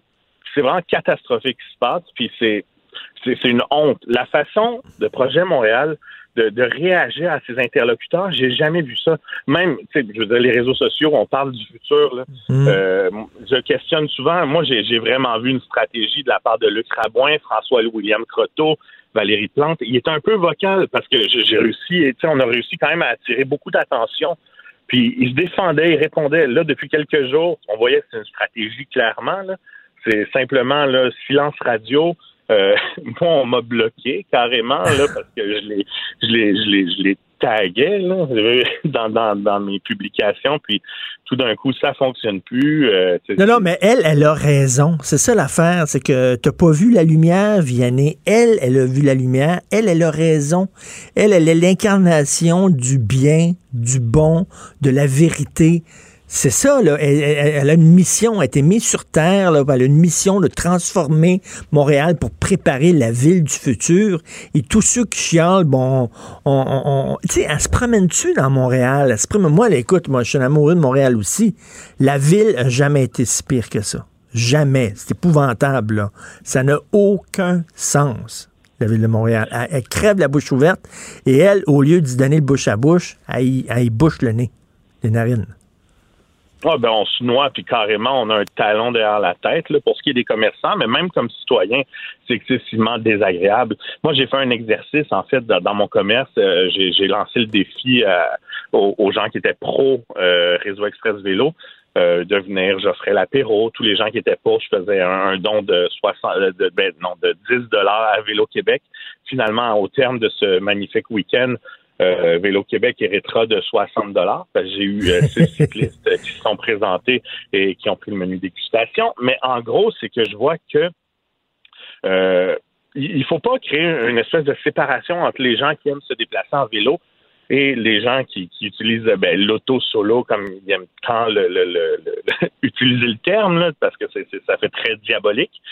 Mais en gros, c'est, c'est- c'est vraiment le, le problème, c'est que c'est, volontaire, puis je veux dire, c'est très malsain en termes de volonté politique de créer une guerre entre deux, deux, Ben oui. deux- deux de personnes qui se déplacent en ville, parce qu'il y a vraiment moyen de cohabiter ensemble. De Ben c'est ça, mais tu, tu parles de cohabitation, là, on est au-delà de la cohabitation. Elle, elle veut tasser l'automobile parce que la cohabitation, on est tous pour. C'est certain que c'est super, on, on aime le vélo. euh, les gens qui sont allés à Amsterdam, la façon dont les gens se déplacent en vélo, il y a une cohabitation pacifique euh, qui se passe bien entre l'automobile et le vélo. Mais là, on est au-delà de la cohabitation. Elle veut nous débarrasser de l'automobile. Et je reviens là-dessus.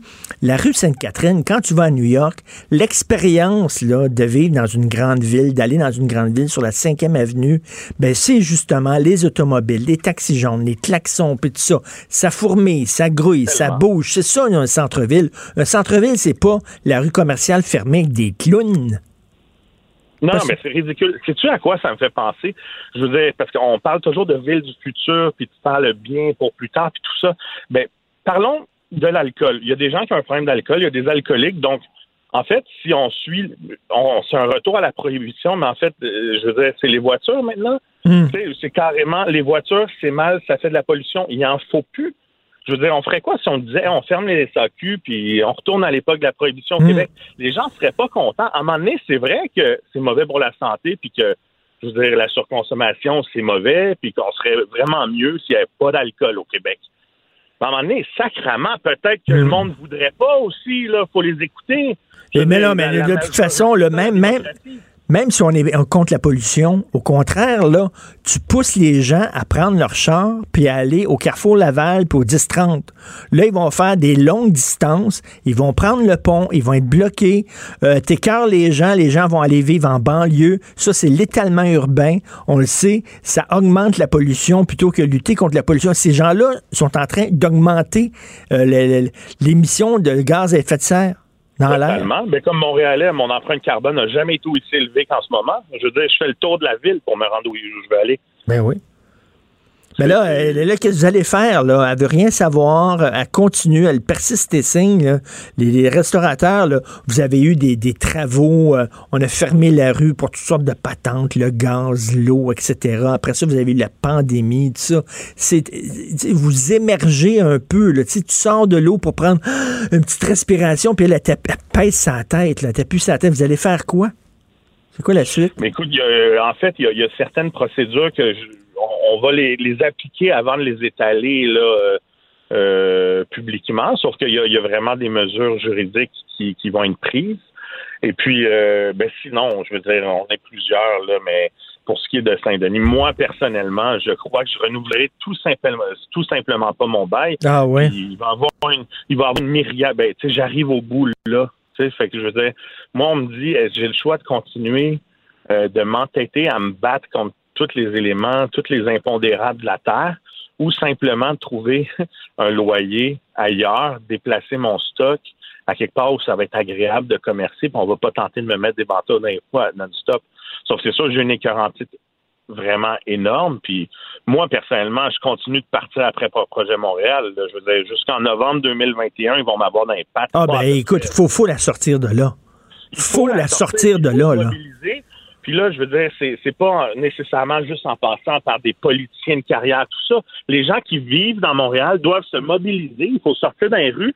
Je veux dire, même si elle vous a rien fait, là, regardez ce qu'elle fait aux autres, ça pourrait vous arriver. C'est qu'à un moment donné, il faut que le peuple se mette ensemble pour mettre la ville sous tutelle et il faut absolument sortir le projet Montréal parce que on s'en va dans le mur puis c'est pas drôle pas tout. Mais, mais, mais c'est un manque de compassion puis un manque de bienveillance, plutôt de vous voir comme des partenaires, parce que Christy, vous payez des taxes, là, les, les restaurateurs, plutôt vous voir comme des partenaires, à vous voir comme des ennemis, des ennemis à abattre. Carrément. Puis en plus, je veux dire, le, le projet du REV, là, il aurait vraiment pu être présenté d'une façon que ça aurait été bien accueilli par les commerçants. Puis on aurait eu un résultat similaire à la fin. Si ça, au lieu d'être présenté ça, je veux dire, même son équipe de com est nulle. Au lieu de présenter ça comme une autoroute de vélo aux yeux des commerçants, est-ce qu'on aurait pu appeler ça un espace de vie, un espace de commerce, dire que, hey, ben, on, on va nommer les commerces, on va mettre un budget publicitaire, les mettre de l'avant à l'intérieur du projet au lieu de les exclure du projet? On aurait pu nous, nous parler d'aménagements qui vont nous aider à accueillir plus de clients. Je veux dire, au final, là, il aurait pu faire le même projet, présenté autrement, puis ça aurait été peut-être un peu moins, ben, tu sais, je veux dire, il y aurait eu moins de grogne. Mais- C'est sûr qu'au final, moi, j'y crois pas. No matter what, peu importe ce qui est fait, Mais, mais, mais, mais, mais bon courage, en tout cas, Vianney Godbout. Puis effectivement, il faut, faut continuer ce combat-là. Euh, vraiment, moi, j'en suis rendu là. Je, fais du militantisme, je le dis. Je profite de mon micro pour dire qu'il faut la foutre dehors. Savez-vous pourquoi? Parce que j'aime trop cette ville-là. Puis ça me fait trop de peine de voir ce qui arrive à Montréal. Je trouve ça. On, on a fait le tour là, cet été. On est allé, on est allé se promener. On est allé à Québec, on est allé à Charlevoix, tout le monde. On est allé dans les Laurentides, on est allé en Gaspésie, tout ça. Quand on est revenu de vacances, puis on est rentré à Montréal, taboire. Aïe aïe. Ah oui. Non, mais c'est en plein ça. Puis c'est ce qu'il faut faire. Je veux dire, euh, à quelque part, il faut se mobiliser tous ensemble, puis carrément reprendre notre ville. Oui. Ben bravo. Question.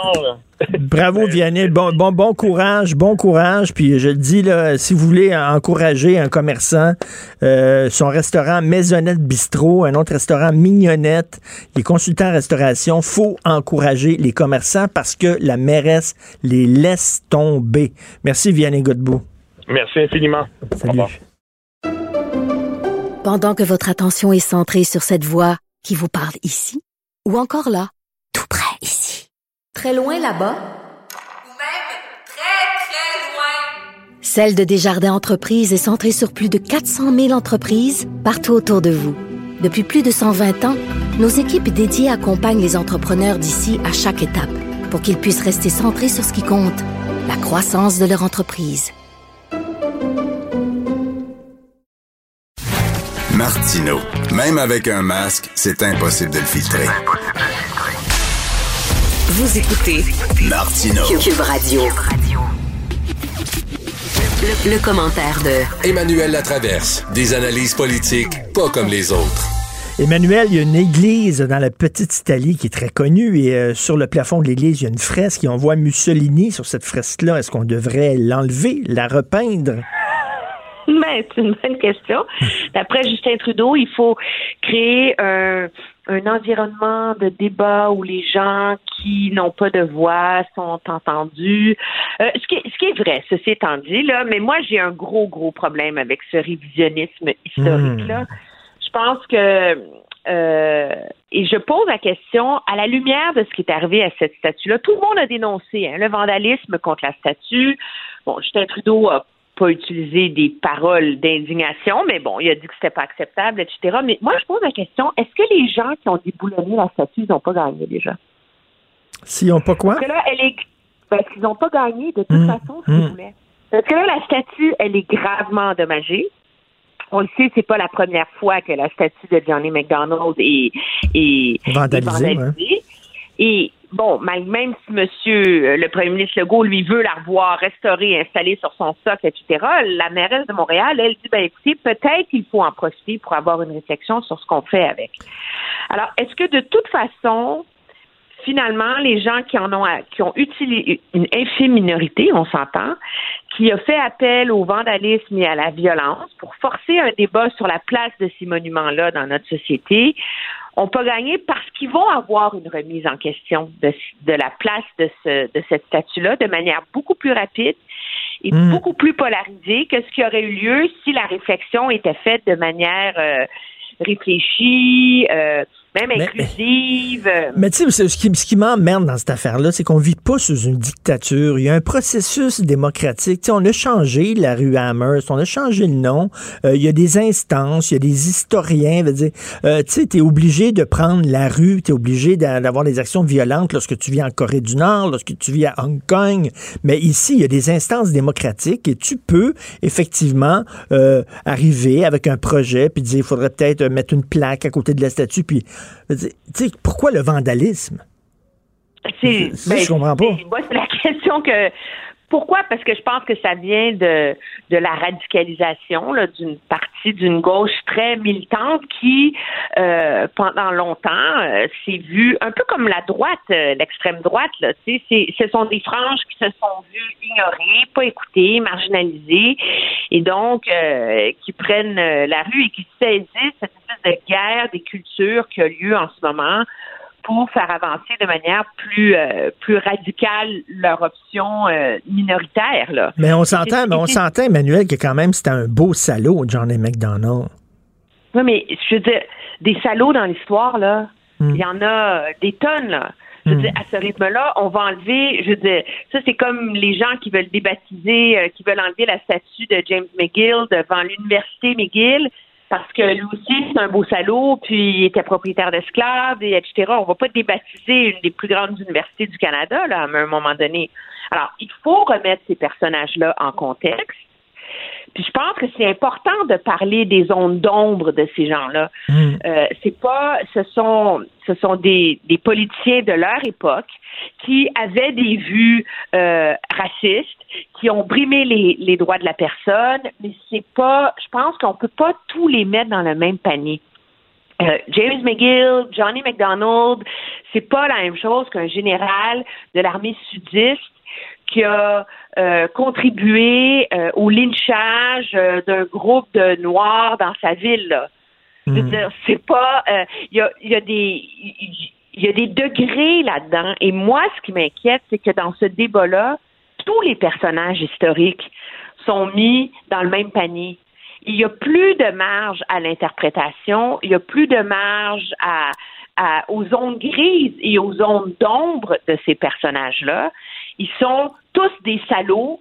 Ils doivent, tous être bannis. Ils sont tous des symboles une ère euh, violente. Ben oui, mais, mais quel, quel, quel pays n'a pas une histoire avec des ondes d'ombre? Tous, les pays ont, ont- ont des histoires euh, qui sont peut-être moins honorables que d'autres. Et je parlais un peu plus tôt, euh, Emmanuel, bon, j'aime beaucoup aller à Rome, mais quand tu vas à Rome, tu vois sur certains édifices des bas-reliefs à l'effigie de Mussolini. Et euh, je me suis tout le temps demandé pourquoi ils n'ont pas sandblasté. Mais il y a un Italien qui me dit non, ça fait partie de notre histoire. Ça, ça nous rappelle que oui, il y a eu cette période-là qui était une période honteuse de notre histoire en Italie et de pas l'oublier. Ben oui, puis de la même façon qu'on n'a pas déboulonné toutes les statues de Catherine de Médicis en France, là, même si euh, responsable du massacre de milliers de protestants dans la à Saint-Barthélemy, là, je pense que c'est le fruit du fait que notre histoire est très jeune. Je me, je me faisais cette réflexion-là justement en comparant avec l'Europe qui a une histoire qui est beaucoup plus vieille, qui est vieille de millénaires, qui a eu des rois sanguinaires, etc. Et je me dis peut-être que c'est parce que notre histoire est, est trop jeune.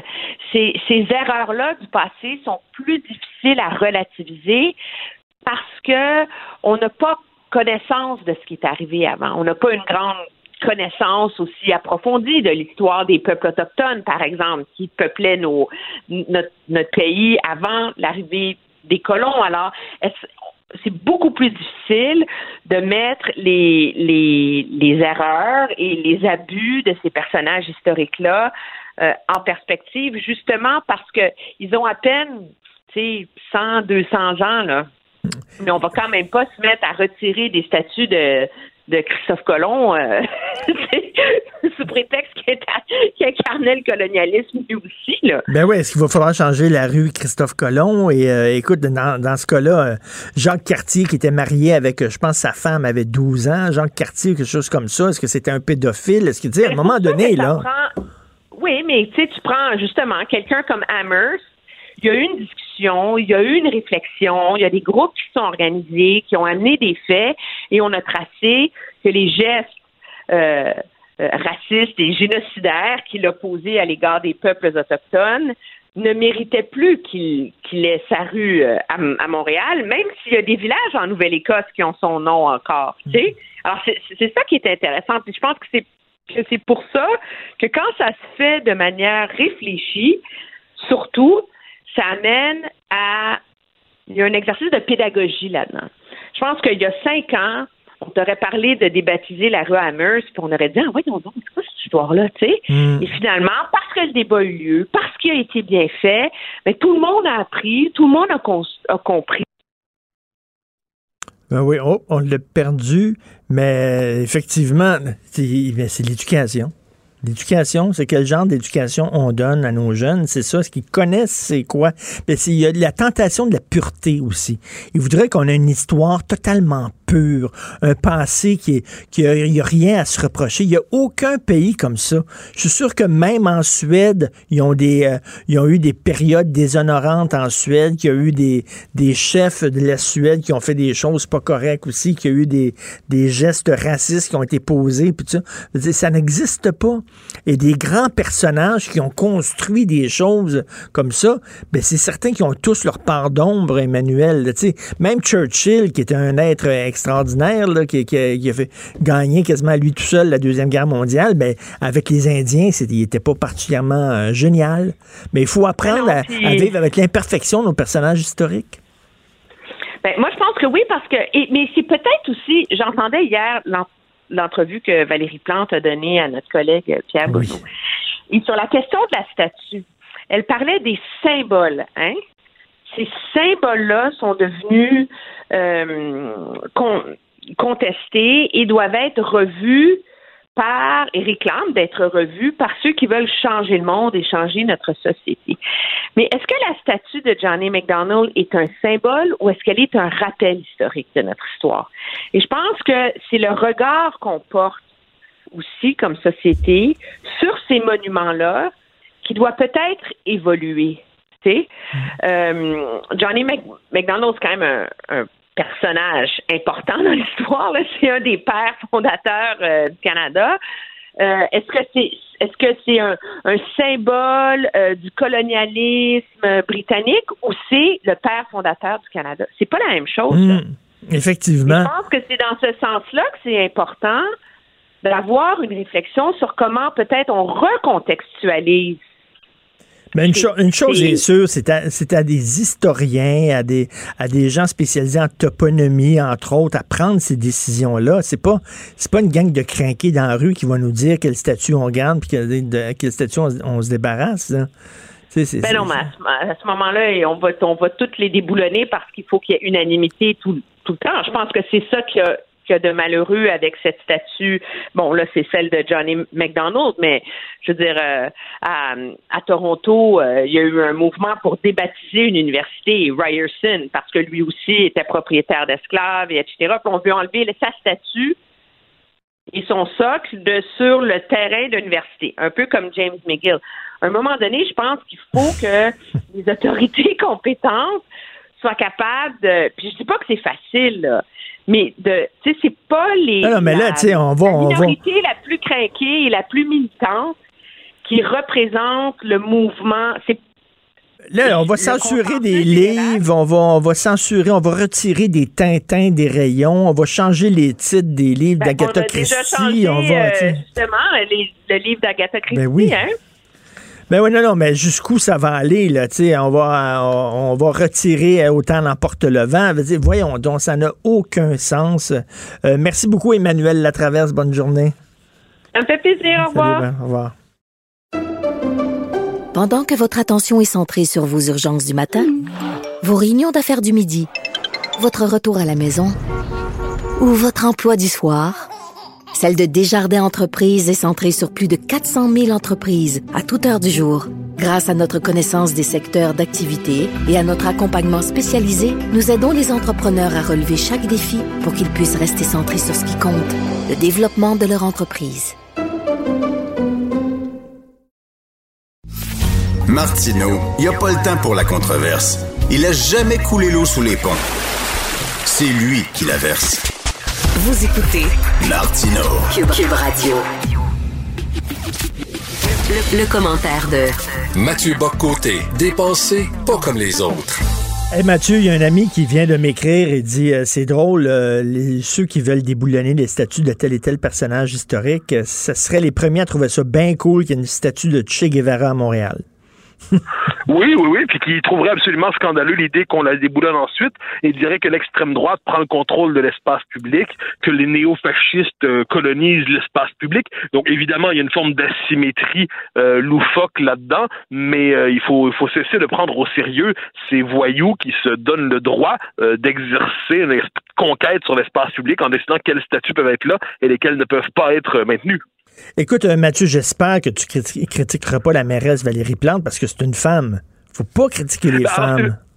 C'est- fascinant quand même, hein, parce que bon, elle, euh, elle, je pense que c'était hier avec Pierre Bruno, si je me trompe pas, euh, puis elle c'était rapporté comme tel aussi dans les journaux.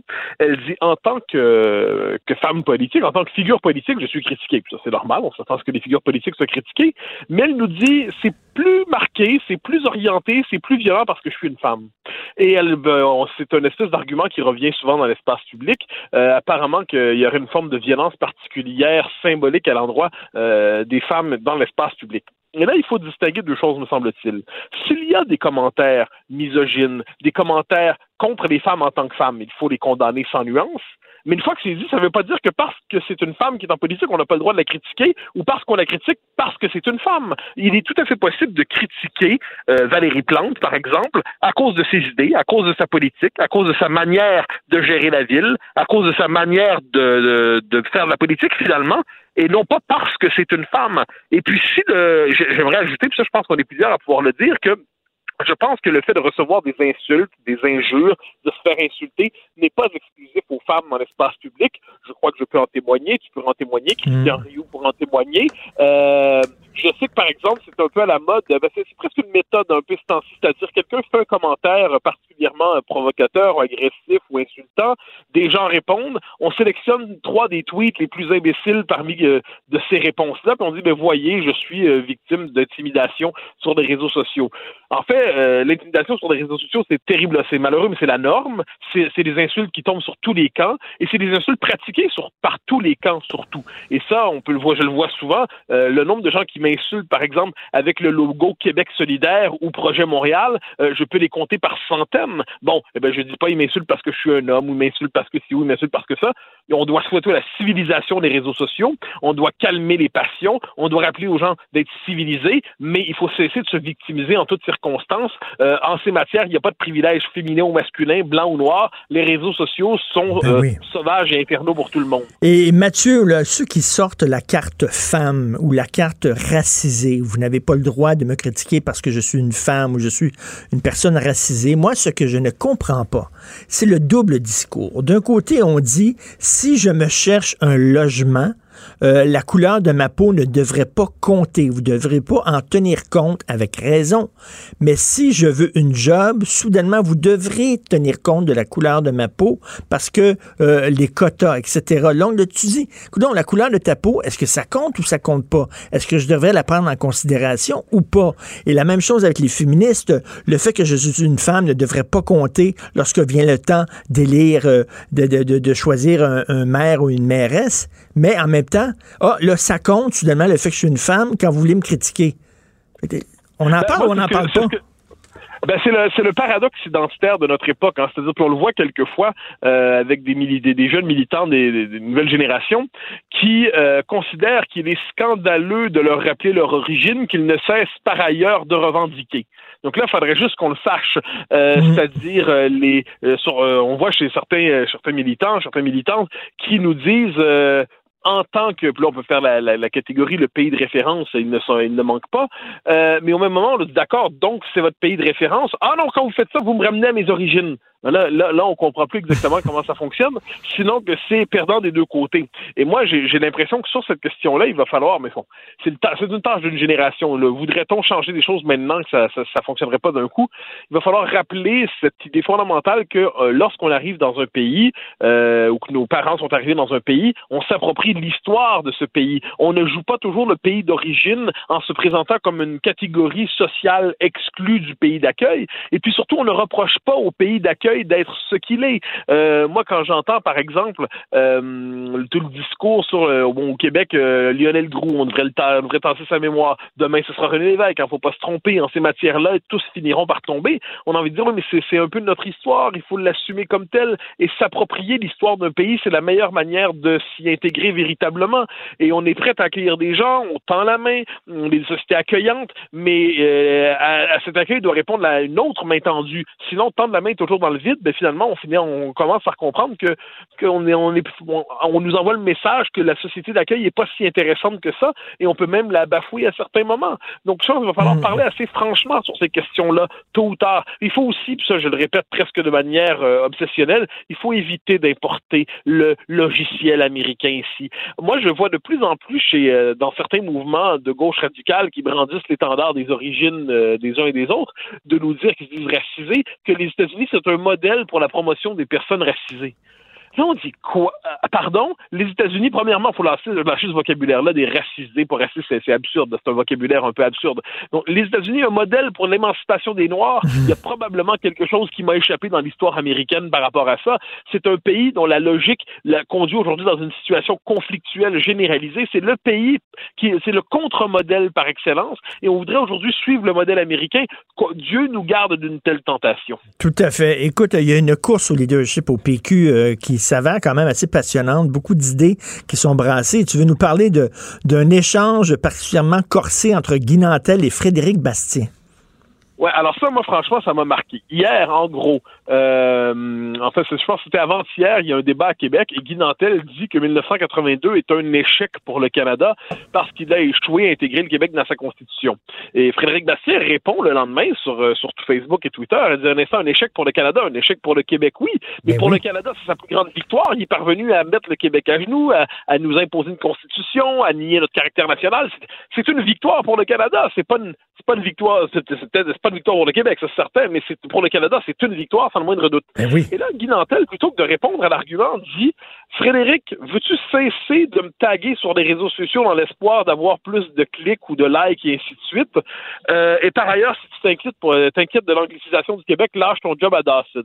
Euh, parce que bon. Et là, je lis ça, je me dis un instant, là. Euh, Là, là euh, Guy Nantel, qui est un homme de qualité, personne n'en doute, va devoir accepter qu'en politique, quand on nomme quelqu'un, c'est pas pour avoir des clics ou des likes, c'est simplement quand on critique les idées de quelqu'un, c'est parce qu'on prend au sérieux les idées, parce qu'on prend au sérieux son propos. Euh, Guy Nantel ne peut pas traiter la course à la chefferie comme un concours de popularité Instagram, Facebook, Twitter ou quand sais je ne sais quel réseau so- social. Quand quelqu'un le critique, il doit pas dire ne me parle plus de moi, j'ai pas envie que tu fasses de la popularité sur mon dos. C'est pas un concours de popularité, c'est un combat politique pour répondre aux idées. Mais- je mais- pense que Guy Nantel va devoir accepter qu'en en politique, on agit en politique et pas comme une vedette ou un humoriste. Mais c'est le problème de Guy Nantel, c'est qu'il est très soupe au lait et il faut le dire, moi je le trouve très intelligent, j'aime beaucoup ses shows d'humour et tout ça, j'aime les idées, j'aime discuter avec lui, mais c'est quelqu'un qui a beaucoup de difficultés à accepter la critique. Il prend ça tout de suite personnel. Ben, moi, ce, qui me frappe, c'est que là, on est avec un homme de qualité. Il n'y a pas de doute là-dessus. Un homme intelligent, un homme cultivé. Et son arrivée au Parti québécois, euh, pour ceux qui pensent que le Parti québécois a un avenir ou doit en avoir un, c'est une bonne nouvelle. Mais il va devoir accepter l'idée qu'il ne peut pas y arriver comme un homme providentiel qui surplombe de sa superbe les autres candidats comme s'il s'agissait de menu fretin ou de ville gredin. Je veux dire, euh, Guy Nantel va devoir accepter cette idée que, OK, il est en politique. Donc, en politique, quand l'autre nous critique, c'est pas pour se faire de la popularité des likes ou des clics c'est parce qu'il est en désaccord avec notre idée et on répond à l'argument, on dit pas euh, tu veux te faire de la popularité sur mon dos, on dit pas non plus élisez-moi parce que je suis le plus populaire. Euh, c'est euh, c'est c'est pas un concours Instagram, c'est pas un concours euh, je dirais qui relève de, de, volonté de mousser sa popularité, c'est un, une bataille politique et en politique on assume ses idées, on les mène jusqu'au bout et si on n'est pas capable, on ne cherche pas à se sauver en faisant la vedette. Oui, tout à fait. If, if you can stand the heat, get out of the oven, comme disent euh, les Anglais. là. Euh, Puis en plus, il faut pas prendre ça personnel, des critiques. Un débat, un débat d'idées, c'est fait pour ça. là. C'est fait justement pour euh, dire, écoute, je suis pas d'accord avec toi, etc. Non, Ah, je- ben, ben, Absolument. Il y a, la politique, c'est, fondamental. C'est une question de. Je c'est un conflit civilisé. Et un conflit civilisé, ça implique que le désaccord soit argumenté, soit rationnel. Et le mépris, surtout dans un même parti, surtout dans, je comprends quand d'un parti à l'autre, quelquefois, ça devient assez dur, ça devient brutal. Mais quand on est dans un même parti, on essaie de se traiter comme des adversaires respectables parce qu'on va tous avoir à faire front commun à la fin de cette course, me semble-t-il. Et on peut pas dire à l'autre, t'es un moustique, tu m'énerves, t'as pas assez de gens qui suivent sur Facebook, Twitter ou Instagram. Je suis fasciné. En fait, j'ai lu ça, je me suis dit, comment un homme de la qualité de Guy Nantel peut répondre de cette manière? Est-ce qu'il accepte les règles de la politique ou est-ce qu'il considère que ces règles-là s'appliquent pas à lui? Euh, je pense que dans les prochains temps, il va devoir, on l'a vu aussi au débat des, euh, débat des chefs, le premier, quand il s'est mis à critiquer Sylvain Gaudreau en disant, euh, il n'y a pas assez de monde sur tes photos, c'est quoi ça? J'essaie de comprendre euh, la, la politique, c'est oui. un, c'est une chose très sérieuse. Il faut en respecter les règles minimalement. On peut pas arriver en traitant les autres finalement comme si c'était des, des moustiques ou des, des. Je pense d'ailleurs qu'ils s'attirent des coups si ça continue. Parce que les gens vont vouloir rip- riposter sur, à sa manière. Ça, ça risque d'être dur pour lui. Et en terminant, là, je veux revenir là, sur Valérie Plante très rapidement. Là. Valérie Plante, je m'excuse, mais vu l'état de la ville, euh, elle mérite d'être critiquée et elle mériterait d'être critiquée même si elle était une naine euh, transgenre, handicapée, musulmane. Alors, Noire. en poussant plus loin dans leur vocabulaire, elle mériterait d'être critiquée, même si c'était un grand méchant homme blanc. C'est pas compliqué. La, la gestion de la ville mérite qu'on critique le maire, qu'il s'agisse d'un maire, d'une mairesse, d'un cis, d'un trans, j'en sais rien. Je sais plus comment on doit parler aujourd'hui, mais euh, je dirais que la gestion de la ville exige une critique rigoureuse et on ne doit pas se victimiser quand on est critiqué. On doit voir si les citoyens ont raison de ne pas être contents de ce qui arrive en ce moment. Merci beaucoup, monsieur cisgenre, hétéro, blanc, en tout cas quadragénaire en plus. J'ai tous les défauts et tous les défauts, il ne m'en manque pas un. Salut Mathieu, bonne journée. Bye. Bonne journée. Bye bye. Pendant que votre attention est centrée sur cette voix qui vous parle ici, ou encore là, tout près ici, très loin là-bas, Celle de Desjardins Entreprises est centrée sur plus de 400 000 entreprises partout autour de vous. Depuis plus de 120 ans, nos équipes dédiées accompagnent les entrepreneurs d'ici à chaque étape pour qu'ils puissent rester centrés sur ce qui compte, la croissance de leur entreprise.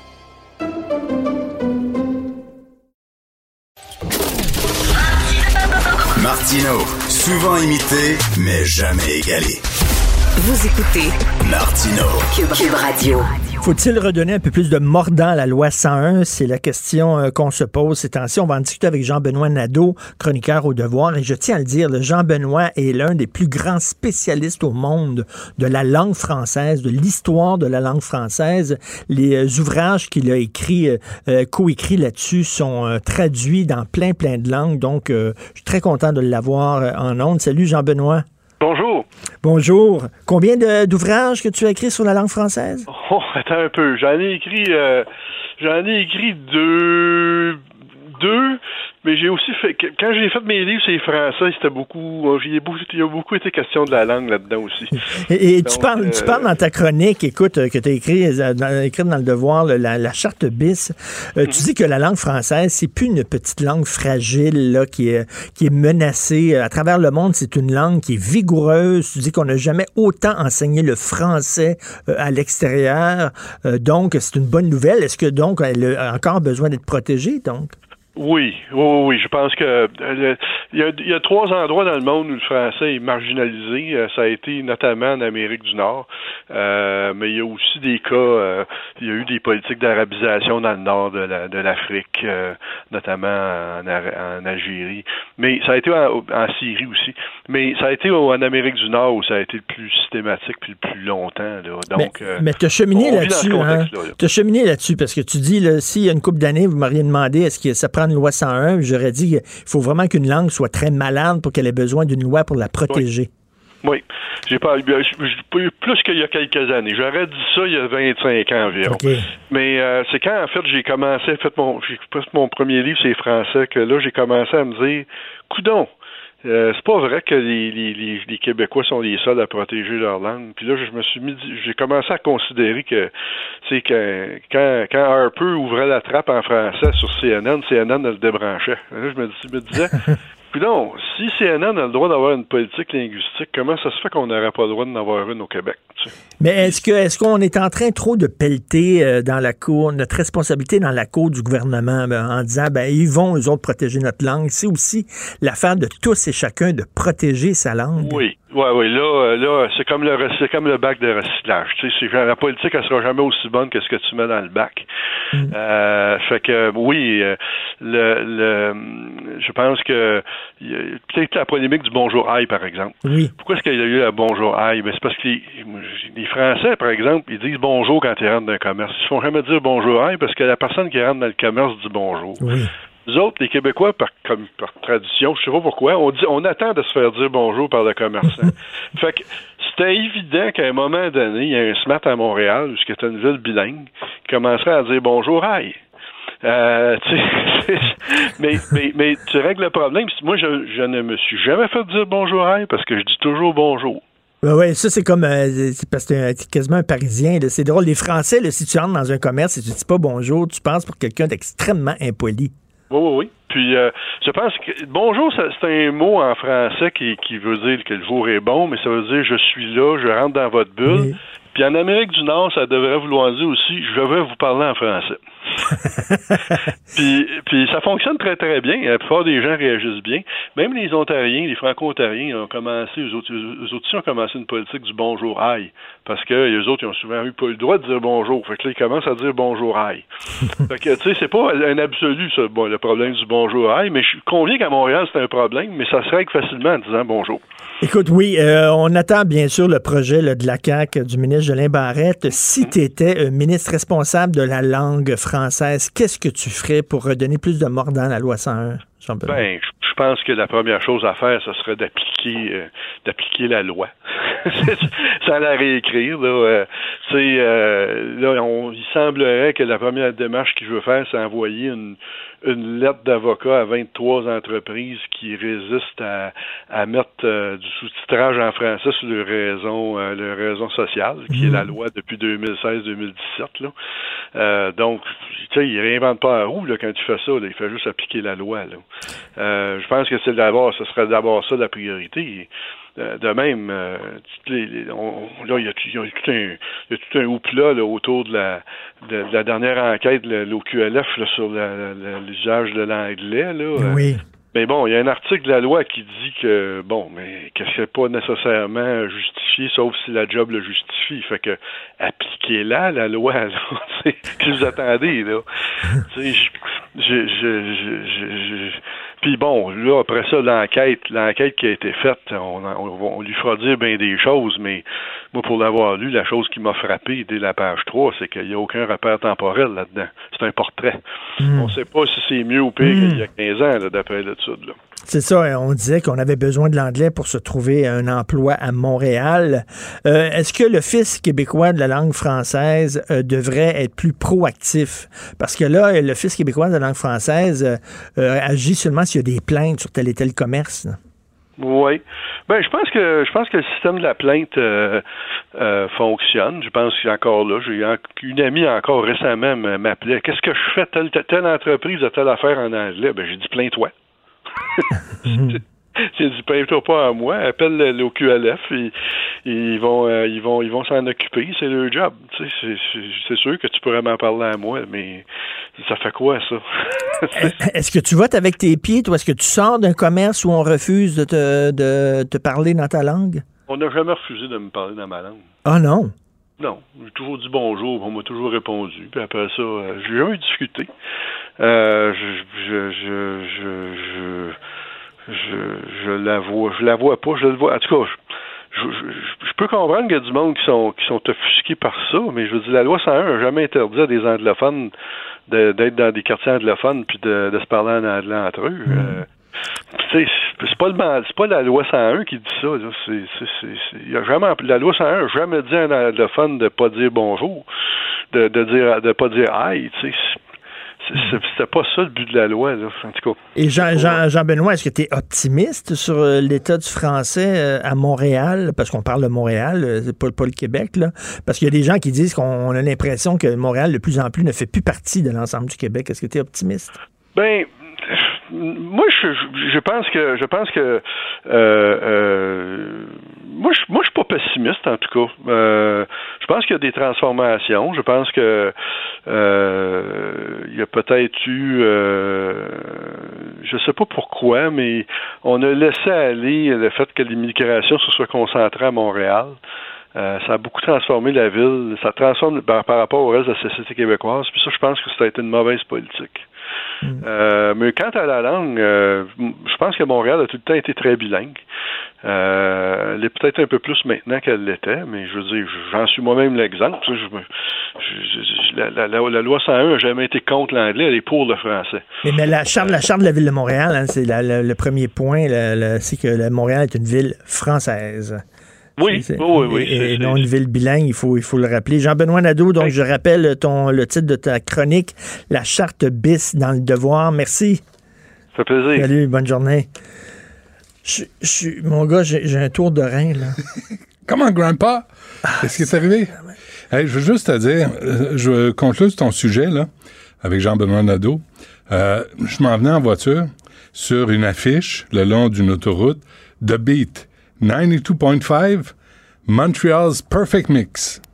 Je pense que selon la loi, tu as le droit, lorsque tu t'adresses, parce que c'est une station de radio en anglais, tu as Mm. le droit de faire une publicité en anglais seulement pour les médias anglophones, Bon, je ben, crois. go. Mais il y a toujours dans des entourloupettes comme ça. C'est-tu en français ou pas? Mais là, ça serait bizarre que- que le- une émission de radio en anglais, que ses affiches soient en français. Comment ça se fait qu'il y a un quota pour les radios francophones, mais il n'y a pas de quota pour des radios anglophones de musique francophone? Comment ça se fait qu'on n'a pas imposé ça aux radios anglophones? Vous allez faire jouer une chanson à l'heure. Mon Dieu, vous allez saigner du nez, les anglos. Une chanson à l'heure en français, même pas. Mais les stations francophones sont la, obligées. t'imagines la réaction, toi? Ah ben là, là, le Suburban puis le Montreal Gazette euh, va, va faire des caca nerveux partout. Mais tu sais comment on a... Ça, là, tu t'adresses, bon, mais c'est correct. Montreal's Perfect Mix, The Beat 90 pou- 92.5. Ça, c'est correct. T'en, t'en souviens-tu, euh, quand, quand tu quand arrives de la rive sud, là, le soir, là, tu vois Farren Five Roses. Là. Ouais. OK, là, c'est, comme, c'est comme un emblème de Montréal. Euh, avant, c'était Farren Five Roses Flower. Puis à un moment donné, ils ont enlevé le flower. Puis là, c'est rien que Farine Favreau. Et écoute, les anglophones avaient capoté. Je me souviens quand il avait enlevé, il avait capoté. le- Il y a des anglophones qui se sont ramassés quasiment en braillant devant l'édifice en Ah disant ouais. on enlève En le flower. Mordecai Richler d'appeler ses amis. Mordecai Richler, je l'avais interviewé pour voir et j'avais dit comment ça se fait vous ne parlez pas français? Et il me dit comment ça se fait vous ne parlez pas yiddish? Je dis ben je m'excuse mais le yiddish et le français au Québec c'est pas la même affaire. Ah non, l'arrogance, c'est Hein? Incontournable. Alors, c'est juste ça, si vous voulez écouter de la musique. Euh, I il y a- y a Cube- pain. Il y a Cube Musique. Qu'est-ce qui est arrivé? Tu t'es penché pain. pour attacher tes souliers? Je pensais que t'étais- tu t'étais remis en forme. Je pensais que tu faisais du Je vélo. peux, je peux même plus attacher mes souliers. C'est ma blonde qui me les attache. Ça, ça fait très longtemps. C'est réglé depuis longtemps. OK. Non, non, mais Je n'ai pas de détails là-dessus. J'allais porter des, des, des, des, des, des- des sacs de vieux livres euh, dont j'ai plus besoin à Renaissance. Renaissance, qui, Oui. qui vendent ça, puis ils donnent de l'argent à des, à des causes et tout ça. Puis là, j'avais deux gros sacs. Puis là, je les ai mis dans le bac, tu sais, dans leur... Mais t'as mal forcé? mal forcé. T'as pas appris à forcer? Je force pas. T'as jamais fait d'effort? J'ai jamais forcé. Ça faisait 15 ans que j'avais pas forcé. Fait que là, évidemment, j'ai pas appris à T'as forcer. quelques exercices très limités hein, à ton, euh, à ton crédit. Comme le Oui. bras droit qui plie comme ça, dans- le- comme ça. Lire un livre, Lire un livre, tourner les pages. tourner les pages. C'est comme euh, pas mal ça. Tes, Toi, y a-tu tes des, des positions que tu plus capable de faire dans le Kama Sutra où tu te dis, là, c'est terminé? J'ai jamais été capable de La brouette thaïlandaise, est-ce que tu encore non, capable? J'ai jamais été capable. J'ai jamais, j'ai- pas de vie sexuelle. Moi, j'ai eu des vies sexuelles pour avoir des Toi, enfants. c'est, toi, c'est le. J'aime pas le- ça le sexe. Toi, c'est la, sale. la position du missionnaire dans le lit conjugal le samedi soir quand il n'y a pas de hockey. Si, si tout va bien. Si tout le monde est de bonne humeur, puis si tout le monde euh, est en forme. Si on n'a pas levé de livre de façon. euh, T'as jamais eu de brûlure de tapis ses genoux? À part ça, est-ce que c'est pas mal toute la De- de- de- de qu'on quoi tu veut vas- de quoi tu vas parler Ben, euh, tantôt, on va parler d'une étude. On va avoir à midi le maire de Shawinigan. Parce que là, il y a besoin. Là, il y a un petit gars qui s'est fait. Je comprends, c'est un petit gars euh, qui s'est fait mordre à une jambe par un Encore. chien. Puis là, on ne sait pas si. euh, le rapport de la Société protectrice des animaux de, de Coin-Coin, euh, si ils ont, ils ils ont donné deux rapports, puis lequel des deux est le bon, puis est-ce que ce chien-là est dangereux ou pas? Fait que là, on attend. Je ne sais pas où il est le chien, je ne sais pas où est le petit pit. Qu'est-ce qu'on va envoyer le chien chez le psy? Chez le massothérapeute. Ben oui. Puis on va l'écouter. Comme euh, l'autre euh, psychopathe de chien, là, que je pense qu'il a été euthanasié après deux ans euh, à Montréal-Nord. Que Mme Goldwater défendait. Comme, comme Mme Goldwater Elle voulait l'envoyer au refuge des vieux chiens ben aux oui, États-Unis. Ben oui, ben oui. Parce qu'il avait presque arraché un bras, un petit gars de 7 ans, puis il avait mordu une petite fille de 4 ans à la tête. Ben oui. Mais non, on va essayer de le comprendre. Il y a 22 autres cas de chiens comme ça à Shawinigan. On attend de savoir. Il y a eu des incidents. Incidents. Alors, on va en parler à midi. On fait quoi avec les chiens qui mordent? Hier, là, on disait qu'à cause de la pandémie, il y a eu plus de morsures répertoriées, mais on ne sait jamais combien, on ne sait jamais comment, on ne sait jamais qui est responsable. Puis le propriétaire du chien dit tout le temps Ouais, mais c'est parce que c'est l'enfant qui, qui agaçait mon chien. Ah oui, c'est Il l'a cherché. Non, ah, euh, il est pas méchant. Viens me voir, il est pas méchant. Il est pas méchant, non? Regarde, laisse faire. Oh, tout le temps au bout de sa chaîne avec les deux yeux globuleux. Et hein. Sylvain Gaudreau est avec nous. On a fait le tour des quatre candidats Oh. du Parti québécois qui veulent être chef, veulent être chef du Parti québécois. On va parler à Sylvain Gaudreau à 11 heures, euh, qui s'est fait apostropher par Guy Nantel aussi lors du Euh, débat. Gu- Guy Nantel, que j'aime bien, mais il comme. Il, il- prend mal les critiques. Hein. Ah, t'as remarqué? il prend ça personnel. Ouais, ouais, pas beaucoup de sens d'humour pour un humoriste non plus. Je trouve. Ouais. Tu sais, moi, j'ai vu son spectacle, j'ai beaucoup ri, j'ai beaucoup aimé ça. Sur scène, c'est un personnage, mais là, c'est comme s'il y a un transfert qui se fait pas dans la vraie vie, où il y a des fois, il y a des gens avec qui tu peux ne pas être d'accord, qui ont peut-être raison, ou qui peuvent peut-être t'amener à réfléchir sur un sujet donné. Mais euh, c'est pas tellement euh, l'ouverture. Il faut que tu regardes, ça sort en salle euh, vendredi, Jukebox. Le documentaire, c'est Dennis Pentis, le gars là, que, tout. C'est lui qui gérait toute la musique dans les années 60, le yéyé. César et ses Romains, les gendarmes. Ah, c'est euh, québécois? euh? Pierre Lalonde et Ouais. tout ça. C'est un documentaire sur la, la musique, sur l'époque de jeunesse d'aujourd'hui. quand on était TQ. Les Miladies, puis tout ça, là, Ouais, oui. ouais, ouais. Il faut que tu regardes ça. C'est tellement jouissif. C'est trippant. Moi, c'était Margot Lefebvre. Margot Lefebvre. C'est la faute du bossa nova. J'ai un ami, à un moment donné, qui est allé euh, mettre du gaz. Il avait besoin de mettre du gaz dans son char, puis c'était tard le soir. Puis la pompiste, c'était Margot Lefebvre. Ah oui, hein. Puis il a dit Êtes-vous Margot Lefebvre? Elle dit Oui, mais t'es rendu pompiste. Ah oui.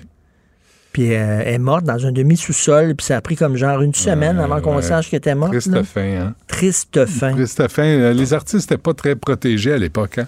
C'était un peu de la saucisse. Là. Ils les envoyaient faire du lip sync à la jeunesse d'aujourd'hui.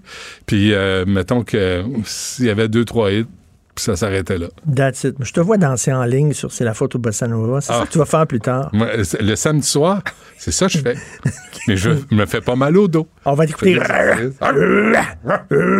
Merci beaucoup, Hugo Veilleux à la recherche. Il est fin. Il est fin, Hugo. Et euh, encore engueulé tantôt. Achille Moinet, lui, il est gentil. Oui, il est gentil. Et euh, à la Oh, console, Ça, s'il se lève tôt, Achille. Ponctuel, toujours là, toujours souriant, toujours de bonne humeur. ben oui, Il te demande toujours comment ça va. c'est vrai. Hugo, moins. On se reparle demain, 8 h. Bye. Cube Radio.